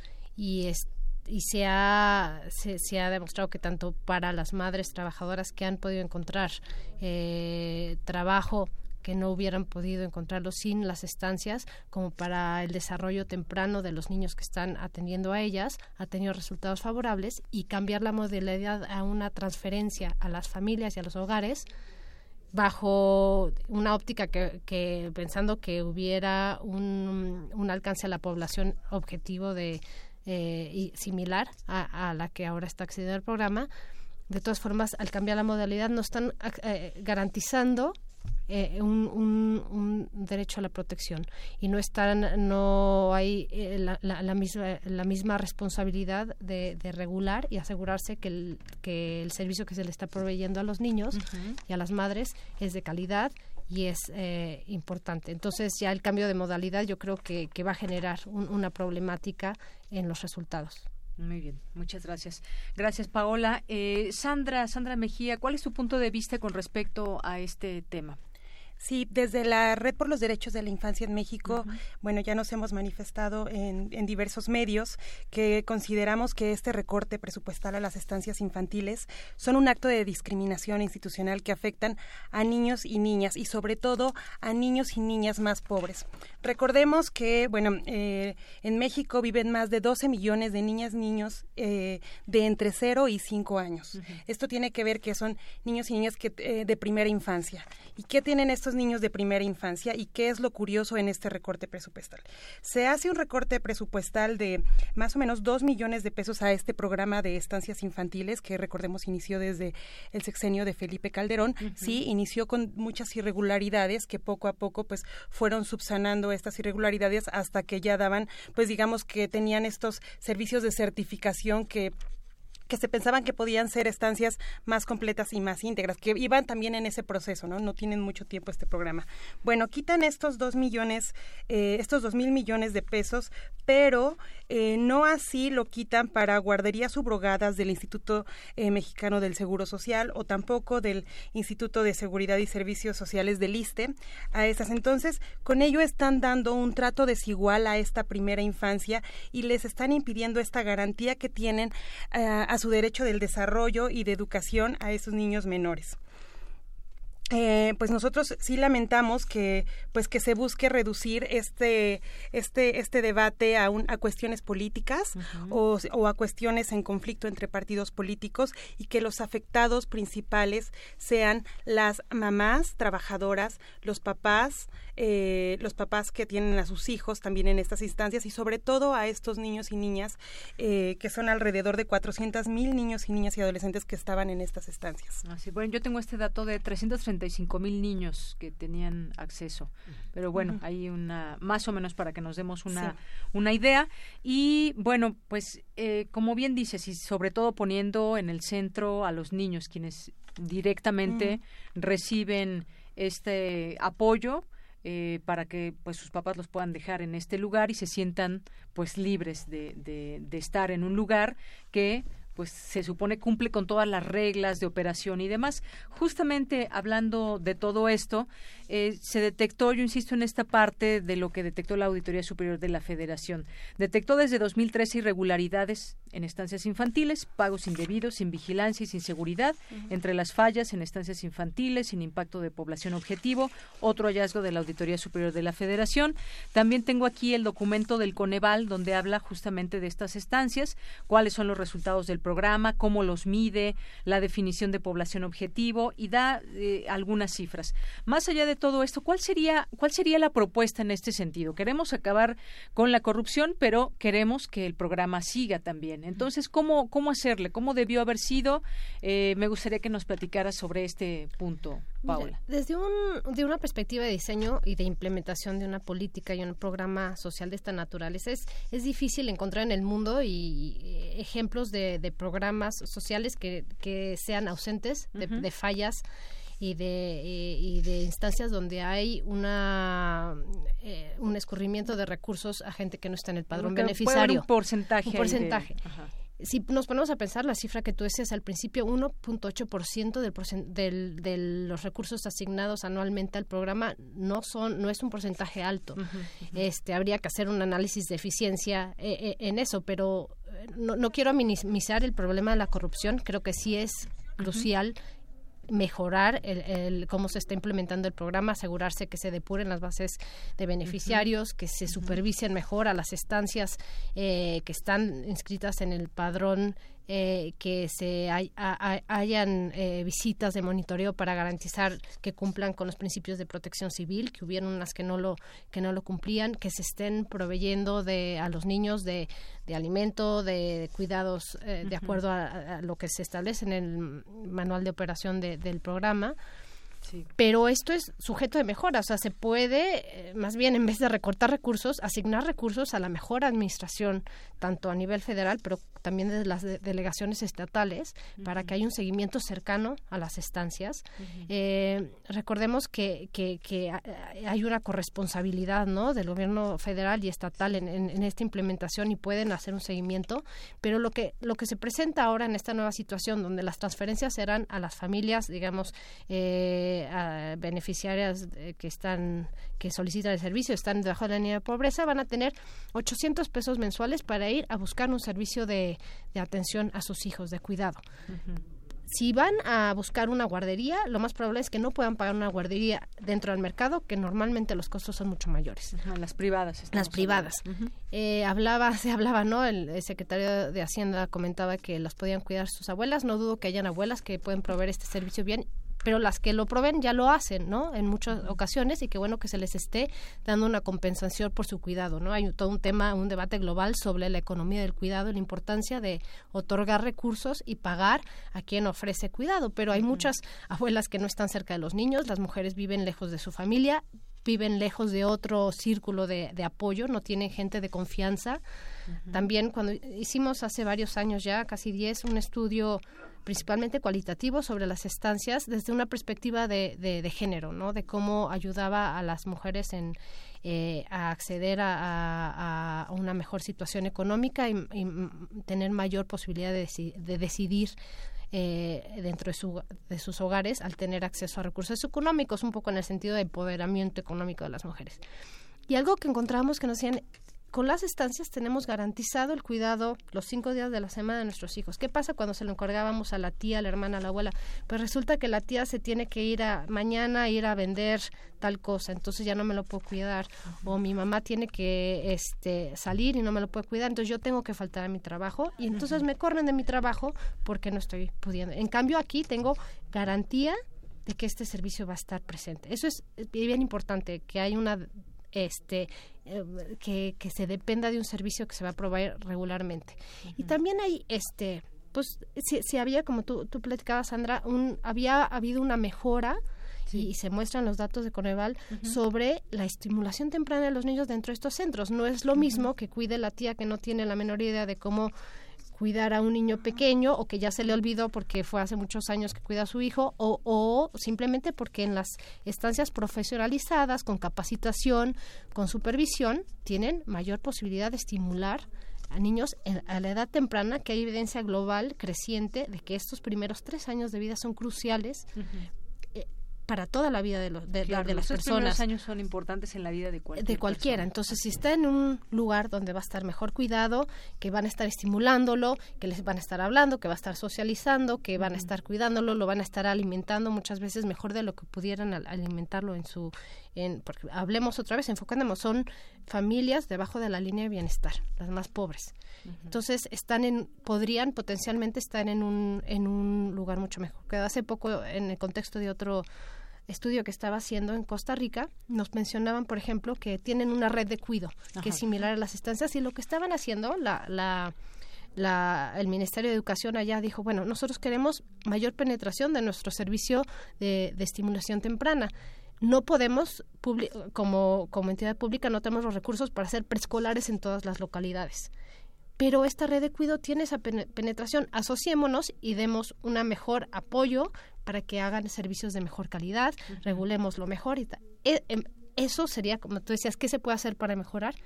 Mayor acompañamiento, supervisión, regulación, mayor este, capacitación a quienes proveen de los servicios. Mayor vigilancia. vigilancia pero no quitar un sistema que está teniendo beneficios. Sí, y bueno, en esta parte justamente de todos los detalles que da la Auditoría Superior de la Federación, habla, por ejemplo, de algunas que detectó en Jalisco o en algunos otros lugares, en, y bueno, hace las recomendaciones, ¿no? Creo que en todo caso se pueden hacer estas recomendaciones, insistir en ellas y que pues las que se necesitan supervisiones y tienen que hacer adecuaciones, pues se hagan, ¿no?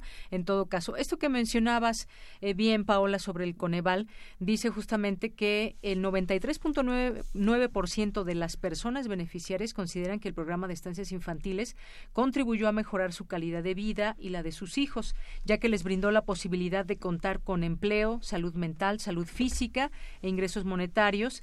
Al 96.5% considera que la atención y cuidado de sus hijos en la estancia infantil ha tenido un impacto positivo en el desarrollo del lenguaje.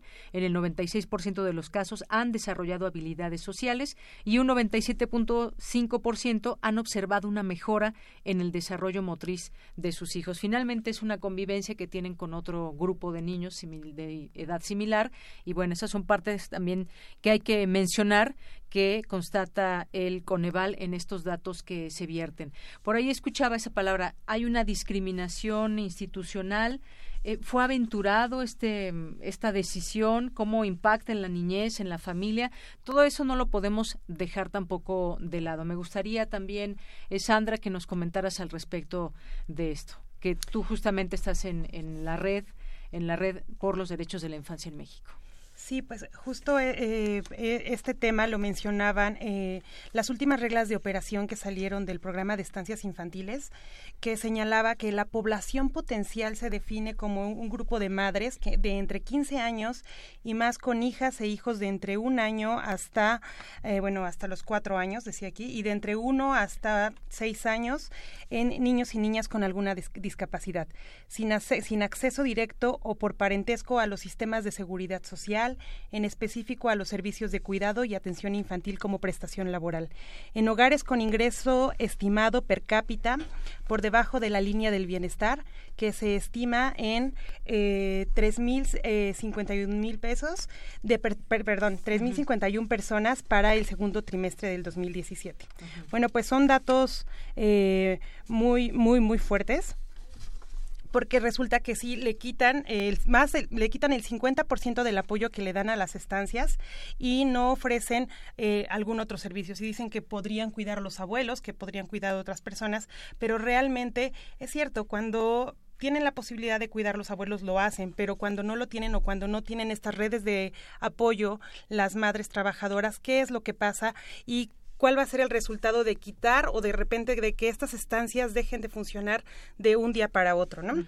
Por otro lado, eh, eh, la Auditoría Superior de la Federación no, eh, bueno, no solo es la primera, la primera detección de corrupción que hace a programas públicos, o sea, constantemente hace esta detección. El problema aquí es eh, la impunidad que hay en estos delitos, o sea, realmente no hay una persona responsable, culpable, y se empieza a criminalizar a todas las personas que tienen una estancia infantil de que han cometido actos de corrupción. O sea, no hay como, no hay, no, o sea, dicen hay actos de corrupción de tal porcentaje, pero no señalan las personas, no hay carpeta, no sé hasta la fecha si hay alguna carpeta de investigación abierta por estos actos de corrupción y si hay el señalamiento de ciertas personas, porque realmente todo el programa no es, o sea, encuentran estos actos de corrupción y dicen, pues vamos a reducir eh, el 50% del apoyo que se les da a estos programas, ¿no? Que, Pues sí suena. Y me gustaría añadir algo que también es importante y que no he visto que se, que se haya discutido mucho, pero que, que tiene una dimensión también eh, en, en, tema de empoderamiento de las mujeres y capacidades de, posibilidades de, trabajo. Algo que encontramos en el estudio que hicimos eh, este, de estancias es que es una fuente de empleo. O sea, generalmente era la directora de la estancia, empleaba por lo menos tres o cuatro, depende del número de, niños que tuviera a su cargo, de mujeres de la comunidad, ayudarla a, a, proveer este servicio y se les pagaba un sueldo por eso. Son mujeres que tal vez no hubieran tenido otra otra fuente de empleo o no una fuente mejor y que y que y, y, al mismo tiempo es las directoras de las estancias estaban este desarrollándose como microempresarias. Se ha como criticado mucho un poco satanizado el que hayan generado ganancias a partir de sus estancias pero no es o sea ellas dentro de, de, las reglas de operación en su estancia pueden tener niños que estén fuera del, del padrón de beneficiarios que pagan un, este una colegiatura que se determinará por el no el, mercado de donde donde estén ubicadas y lo que estén dispuestos a pagar las personas alrededor. Y luego los los niños beneficiarios del programa que pagaban este 900 eh, pesos al mes. subió después 950 al mes. Este pues esa es una fuente de empleo importante este digna eh, valiosa y que está proveyendo servicios a niños. Entonces no veo por qué, o sea, ten, sí están dentro del marco de la ley, si no tienen un inflado su padrón de beneficiarios dentro de la estancia que estén recibiendo subsidios por niños que no existen, o sea, como, como decía Sandra, o sea, si, si, si se supervisa y se controla quienes están incumpliendo y se sanciona y se les quita el derecho a tener estas estancias y recibir estos subsidios a quien lo está haciendo mal uso del recurso, es, es perfecto hacer eso. Pero no criticar que todas las mujeres o hombres, seguramente también hay hombres que han puesto estancias, este, no estén haciendo bien su trabajo. de, de este de este tipo de subrogación. Bueno, eh, pensar en los empleos también es otro punto que ponen que pones este en la mesa que tiene que ver con todas esas personas que trabajan en este momento justamente hay en el Zócalo educadoras de estancias infantiles que están protestando frente a Palacio Nacional. Eh, es un grupo conformado por educadoras, trabajadoras de distintas estancias que se han plantado eh, como protesta sobre la plancha del Zócalo frente al Palacio Nacional. Este contingente se manifiesta por la desaparición de dichas estancias e invita a la gente a que conozcan su labor realizando actividades lúdicas con niños en la vía pública. Esto de que van a desaparecer las instancias o no, se había mencionado que no es que fueran a desaparecer, ¿no? Eh, se recorta ese presupuesto y por supuesto que afectará a su supervivencia. Pero habrá que ver también este tema de cómo en muchas que van a seguir se tiene que pagar un, un extra que vendrá quizás de ese apoyo que se va a dar directamente a los familiares del niño o la niña para que puedan continuar con estas eh, con estas estancias que ya no van a recibir ese digamos ese apoyo completo que, que se tenía o no no lo van a recibir. Así que bueno hay que irnos planteando todo esto. Tenemos una llamada también nos dice chequen el personal de las guarderías porque está mal pagado y no y no capacitados Rosa Martínez de la Ciudad de México bueno, hay algunos, algunos comentarios.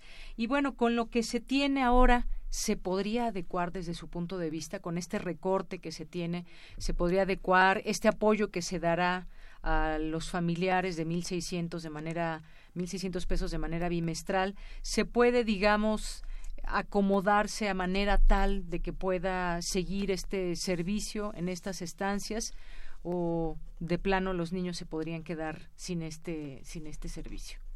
¿Cómo adecuarlo? ¿Cómo sería la, pues me, yo me imagino este que en lugares donde ya las estancias existen y que quizás se fundaron porque originalmente también parte del, del programa estipulaba darles un apoyo inicial a, las directoras de las estancias que las este, fondeaba para adecuar el local a donde fueran a proveer el servicio. Si estas ya existen y tienen una población de estudiantes además fuera del, del programa que ya tienen asegurado un flujo de, de ingreso que les permita este, la sostenibilidad de su estancia, pues no, no excluye la posibilidad de que los niños que estén cerca de esa estancia y que ya estuvieran yendo con sus 800 pesos mensuales accedan asumiendo que, bueno, les pueden ofrecer el servicio por 800 y no 950 pesos.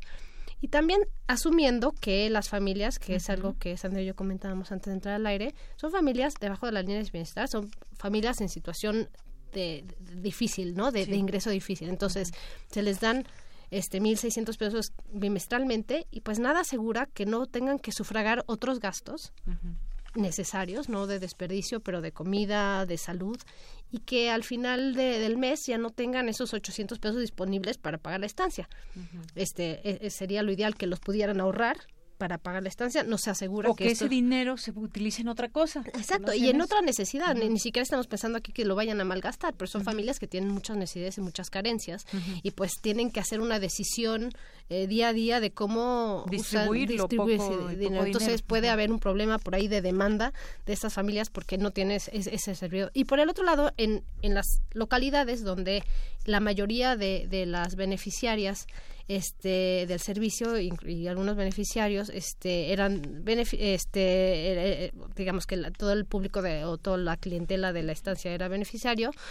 Puede haber las directoras de las estancias como es natural pueden pensar bueno si, si ya no me van a dar el servicio a mí va a ser sostenible y muchas puedan cerrar no y entonces porque no tienen garantizado su, su ingreso y eso pues pues tendrá que verse no como o sea sí se tendría que hacer un análisis de cómo impacta en los próximos meses este cambio de modalidad sobre el servicio. Y bueno, muchas gracias eh, Paola. Decíamos también que pues este tema ya se puso en la agenda nacional y es un tema que pues está hablando y la gente pues algunos están preocupados, sobre todo pues quienes tienen a, o tenían o tienen a sus hijos en las estancias. Nos dice aquí por Twitter José Luis León, dice, no entiendo, no he escuchado que se prohíban las estancias, solo que ahora los padres podrán decidir si llevan al niño o no a una estancia, o bien a otra, o seguimos pensando como en los tiempos del PRI que los ciudadanos no pueden tomar decisiones, nos dice por aquí. Eh, también nos dice Paula del Este, el debate sobre la subrogación en guarderías en Prisma de, tendría que ser escuchado por López Obrador. Bueno, muchas gracias. Yadira León dice, me encanta su programa. Eh, bueno, hay dos, dos comentarios también al respecto de este tema. Podría ser quizá una, una, un poco una respuesta al primer comentario. Yo, yo creo que sí, claro que los ciudadanos son libres de tomar las decisiones del uso de sus recursos. Como decíamos, no siempre están en una libertad entera de decidir sus recursos, no por no por convicción, sino por necesidad. Y por otro lado, este también este hay un tema importante que conforme estas guarderías están un poco reguladas por, por el aparato estatal, este, al recibir el subsidio, puede haber un mucho mejor monitoreo de que el servicio que, se provea sea de cierta calidad, con, que, cumpla con... Justamente la auditoría pudo ver que hay estancias que incumplen porque hay una serie de reglas por las cuales lo que puede suceder ahorita es que al no estar dentro de este sistema de, del aparato gubernamental de, supervisión, estas mismas estancias sigan adelante, pero no están reguladas. Y entonces pueda bajar la calidad en el servicio, puedan este puedan em, empezar a, a, enfrentarse a problemas de protección civil porque no hay nadie ahora que vaya a estar regulando que estén o sea puede ser unas señoras que que tengan su servicio dentro de su casa, pero nadie supervisa que sea un servicio de calidad y ese es un problema. Así es. Y bueno, quisiéramos quitarle también toda esta carga de pronto política que se ha venido encima, que si el PAN se había apropiado del programa, que si estos lugares son propiedad de políticos, funcionarios o allegados y que bueno, pues eh, digamos que tienen sus beneficios monetarios y demás. Tratemos de quitarle lo político, aunque bueno, pues hay muchas opiniones de políticos en torno a esto.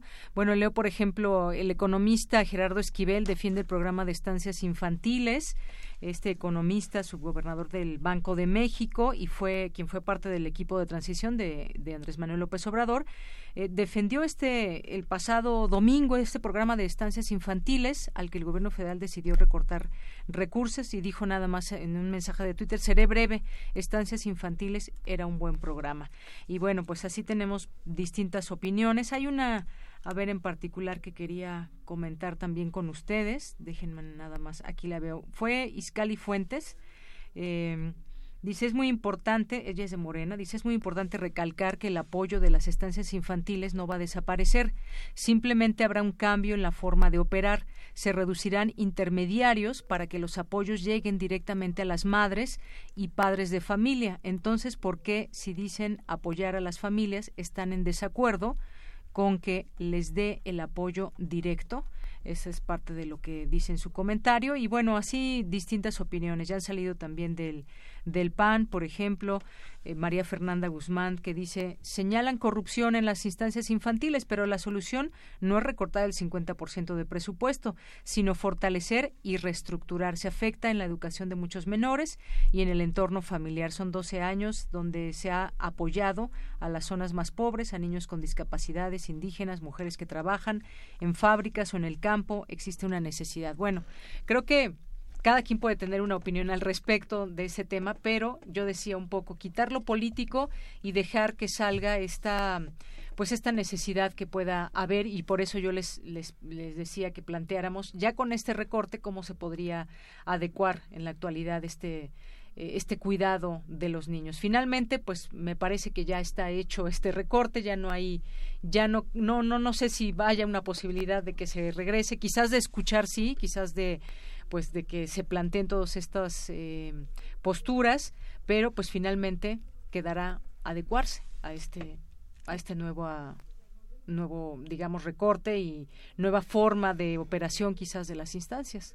Yo creo que habría valdría la pena, pena que como dices tú, desafortunadamente es difícil pensar que se vaya a revertir esta decisión, pero que hubiera un e, e, esfuerzo del gobierno actual de realmente evaluar qué va a suceder en este primer año de diferente operación del programa, con datos, con monitoreo, eh, eh evaluación, tanto en términos cuantitativos como cualitativos, que hablen con las beneficiarias con las que están ahora van a recibir la transferencia directa en vez de la estancia, que se entienda qué, qué cambios están surgiendo a partir de esta diferencia, diferente dinámica. Si se, si se encuentra al final del año que pues que realmente no, no hubo una diferencia, que las mujeres pudieron seguir accediendo a estos sistemas de cuidado, que pudieron seguir trabajando, que los niños pudieron seguir recibiendo este, estimulación temprana de calidad. Bueno, quizá entonces esta es la ruta a seguir, ¿no? Si es más costo efectivo, si se demuestra con datos y evidencia que es costo efectivo, pero que, que estén con la apertura de ver si este cambio de modalidad resultó en que este muchos niños no tuvieron este insistimos este acceso a educación y desarrollo temprano que las mamás tuvieran que dejar de trabajar y tal. Entonces que está revirtiendo en los beneficios entonces que pudiera haber una apertura a, regenerar otra vez el presupuesto asignado anteriormente y empujar el programa hacia adelante no que por lo menos hubiera esa apertura sería positivo. Así sí yo considero que sol, que no solo eh, no no revertir como los, los el presupuesto para infancia no o sea, hablamos de que en el gobierno hablamos de que en el gobierno pues no hay una política eh, una política para la primera infancia intersectorial. Este recordemos que a partir del 2014 pues se crea el sistema nacional de protección de niñas niños y adolescentes donde el presidente de la república es es pues eh, es, es la cabeza de este sistema de protección. Entonces él tiene que justo que velar porque en todas las decisiones que se tomen eh, tiene que privilegiar el interés superior del niño. O sea, está tomando una decisión de quitar 50% a a un programa que apoyaba a niños y niñas, la mayoría en situaciones de pobreza o con alguna vulnerabilidad, o que apoyaba a las mamás solteras o a los papás solteros que también en algún momento no tenían redes de apoyo y tienen alguna vulnerabilidad. Entonces, pues no está previendo este interés superior de estos niños y niñas. Tampoco está dando esta, esta política para la primera infancia de salud, de alimentos. Entonces, no, por un lado no hay esta política intersectorial, pero también te recorto el presupuesto y lo doy a tu familia en condiciones de vulnerabilidad para ver si sí alcanza para pagar. Entonces, por cualquier lado que se pueda paliativo nada más. Exacto. O sea, si hubiera un real compromiso con la infancia, entonces dirán, bueno, recortamos el 50% porque no se le dará la estancia, entonces duplicamos el número de familias que van a tener acceso a este beneficio. No recortamos el monto total del presupuesto asignado, pero vemos formas de reasignarlo de forma que beneficie a la, infancia. Eso sería por lo menos positivo, pero eso no se ve en este momento. De entrada queda planteado por parte de ustedes en esta mesa que afecta y habrá que también esperar y evaluar, como decías, quizás un tiempo determinado ya cuando esté en marcha este recorte, cuando ya veamos cuántas cerraron, cuántas no, y, poder eh, seguir platicando de este tema. No sé si tengan por ahí el dato de qué porcentaje de niños son atendidos eh, a través de este tipo de estancias infantiles con subrogación, porque bueno, hay que señalarlo, quienes tienen ISTE o IMSS, pues tienen sus propias estancias que pues bueno, e, esas continúan sin ningún problema. Están las eh, particulares también, que quien tenga esa posibilidad puede acudir a ellas. Y está esta de la subrogación, que también es otro porcentaje que eh, entró dentro de esta, esta nueva digamos, en su momento como programa. Eh, que empezaron, decían, con el expresidente Felipe Calderón, se siguieron con Enrique Peña Nieto y ahora pues vemos este, este recorte. No sé cuál sea el porcentaje, es un, pero hablábamos de niños, tú tenías una cifra, Sandra, yo tenía otra de 335 mil niños que son atendidos en estas, en estas instancias y bueno, vale la pena decir que entidades federativas tienen el mayor número de beneficiarios, son el Estado de México, Veracruz, Puebla, la Ciudad de México y Jalisco, según este reporte, también esta ficha de monitoreo del Coneval. y desde, y desde esta perspectiva, ¿cuántos niños se benefician? Este, señalar y enfatizar el punto de Sandra sobre este, la obligación del Estado como garante de los derechos de los niños este enfatizando la, ley sobre niños, niñas y adolescentes que, que, tiene unos años, pero el, México es este suscrito a la Convención eh, eh, Mundial de Derechos de la Infancia. Este es garante de, de, de, este cuidado y, y, estimulación temprana de los niños y quienes no tienen acceso a ellos es justamente, o sea, desde el IMSS como derechohabientes del IMSS o del ISTE o del sistema privado son los más marginados y es sobre esta población que deberían de asegurarse que los servicios estén proveídos. O sea, estaba viendo justamente datos, ¿no? La población potencial son tres millones ciento mil niños que son justamente quienes están niños en hogares este bajo la línea de pobreza y solamente se atendían este ¿no? Eh, mil eh, más o menos.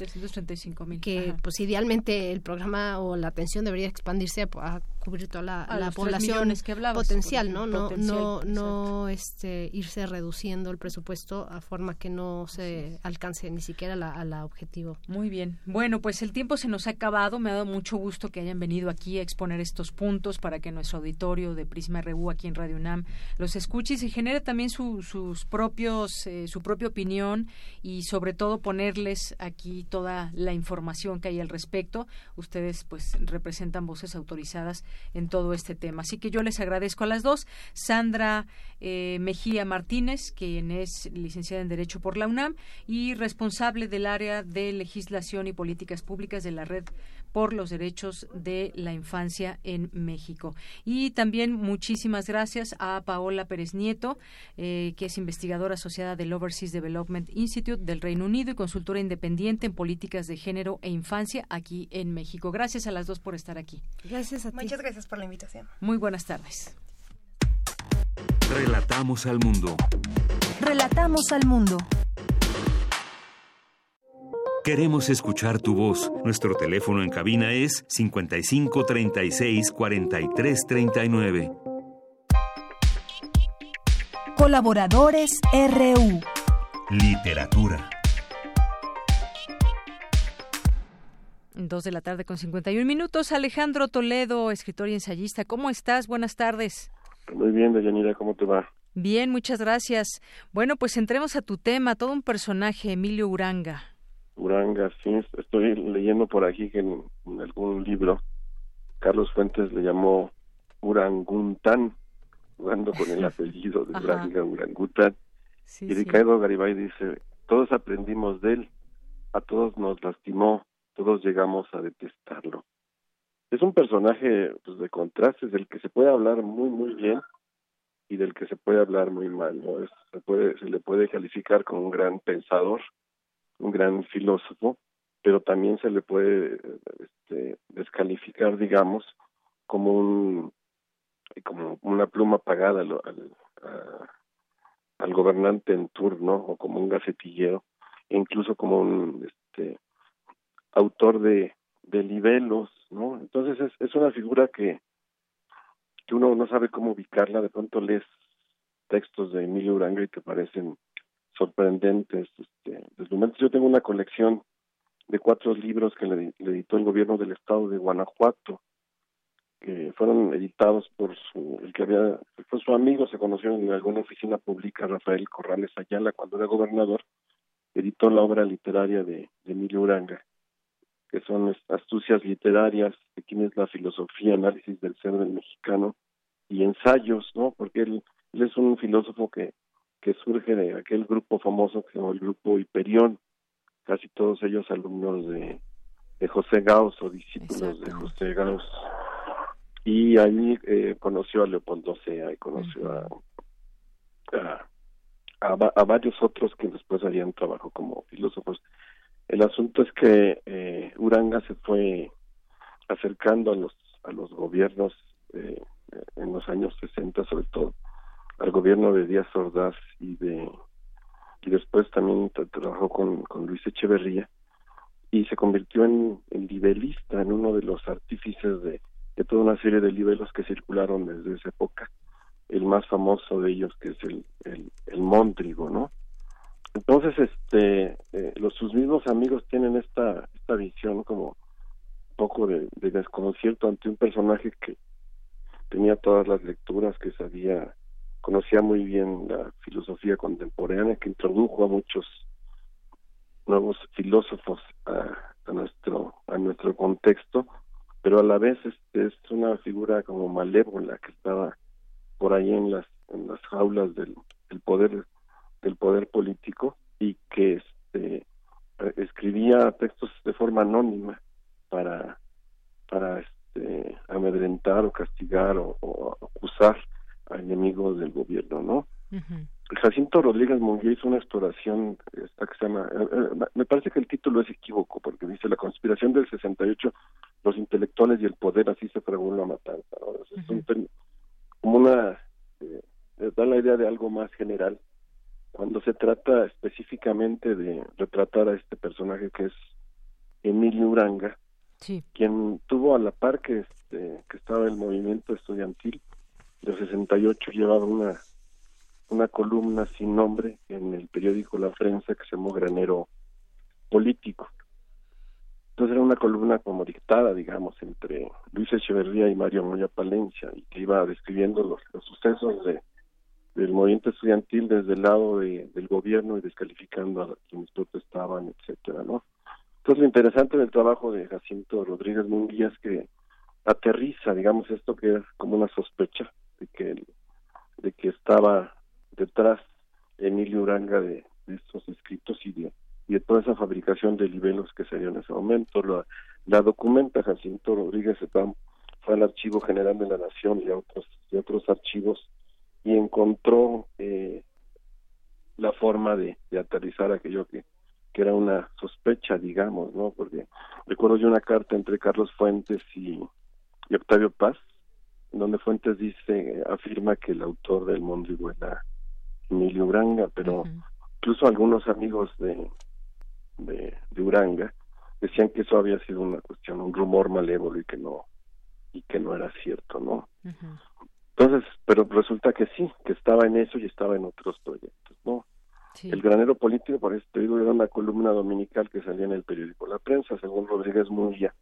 Cuando atendemos el 68 nos fijamos en, en los medios más de clase media, como sobre todo el Universal, el Excelsior, y no atendemos a los medios más populares como podía ser el, el periódico La Prensa. ¿no? Entonces, eh, pone algunos ejemplos de lo que de lo que fue el trabajo de Uranga en este tiempo en esa columna sin nombre, ¿no? Entonces, por un lado tenemos a este personaje algo siniestro, ¿no? Por cierto, en parte basado, en, parte en, la biografía de Uranga se basa Héctor Aguilar Camín para hacer el personaje de Galio, de la novela de la, de la guerra de, de Gallo, ¿no? Y por otro lado tenemos a un personaje de una buena pluma, un personaje sorprendente. Ese libro de astucias literarias es un libro de ya de los años 70, que realmente es una buena reflexión sobre ciertos momentos literarios, parte de Joyce, de Fernando del Paso, de Julio Cortázar, y hace un juego que es, supongo que se fue quedando sin amigos, se fue aislando el Uranga, entonces encontró que con quien podía conversar muy, bien era consigo mismo. Entonces crea un diálogo literario en donde él mismo se, se, pregunta cosas y se responde y muchas veces está de acuerdo con, lo que él mismo se dice, ¿no? una forma de, hablar de, literatura. Así es. Entonces es un es bastante es un buen libro, digamos, de, temas literarios y luego está todo su, su trabajo como filósofo anterior a, a esta ruptura, digamos, cuando ya se convierte en una en una pluma oficial. Entonces abordarlo es, es difícil porque es, un ser de contrastes. Algunos piensan que debe rescatarse su trabajo como filósofo, o filósofo de lo mexicano, y otros pues lo descalifican por lo que todo lo que vino después, por ese trabajo encubierto como como cronista enmascarado, diría Federico Campbell. Así es. Leerlo a él o leer sobre él también, porque mucho se dice mente brillante pero oscura, el artífice del PRI, muchas y tantas cosas de este de este personaje, Alejandro. Sí, se, habla bien y se habla y se habla mal te digo que le decían algunos en Emilio y, y, otros eh, dice Uriel, por ejemplo en el libro de Jacinto dice a la gente le parecía malvado porque podía justificar éticamente cualquiera de sus acciones. Así es. Entonces, este, está la, la obra ahí. El, el año pasado, incluso en el Instituto de Investigaciones Filosóficas, hubo una, una reunión internacional dedicada a la obra de Emilio Uraño. Entonces, hay esas dos corrientes. Por un lado, este, revisar su obra filosófica y su obra literaria, y por otro lado, confirmar que era un redactor este escondido ahí en, las, en la Secretaría de, de Gobernación o en, los pasillos de, de, Los Pinos, ¿no? un, redactor este, enmascarado que está atrás de toda esa serie de niveles que se escribieron a finales de los 60 y comienzos de los 60. Y las dos cosas son ciertas, entonces se le se le puede valorar de las dos maneras, ¿no? Negativamente por por, por eso que, que hizo que justificar la matanza, atacar a los intelectuales entonces unidos a, a, los estudiantes y por el otro lado apreciar su, su pluma que era era feroz. Claro. Y realmente su libro se llama uno de sus libros se llama Astucias literarias entonces sí es un escritor astuto. Esto este positiva y, y negativamente hablando no bueno, pues nos quedamos hoy con este personaje para leerlo y leer sobre él. Alejandro Toledo, muchas gracias. Que estés muy bien. Hasta luego, un abrazo. Bueno, pues ya nos despedimos, son las 3 de la tarde. Mañana lo esperamos, tendremos una mesa por el Día Mundial de la Radio, una mesa sobre la radio, por supuesto, y hablaremos del libro, un libro sobre Rosario Castellanos eh, de Rebeca Orozco. Así que acompáñenos mañana aquí en Punto de la Una, en Prisma RU, de Yanira Morán. A nombre de todo el equipo, gracias, buenas tardes y buen provecho.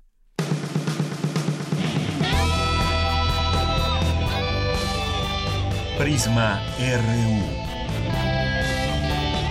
Relatamos al mundo.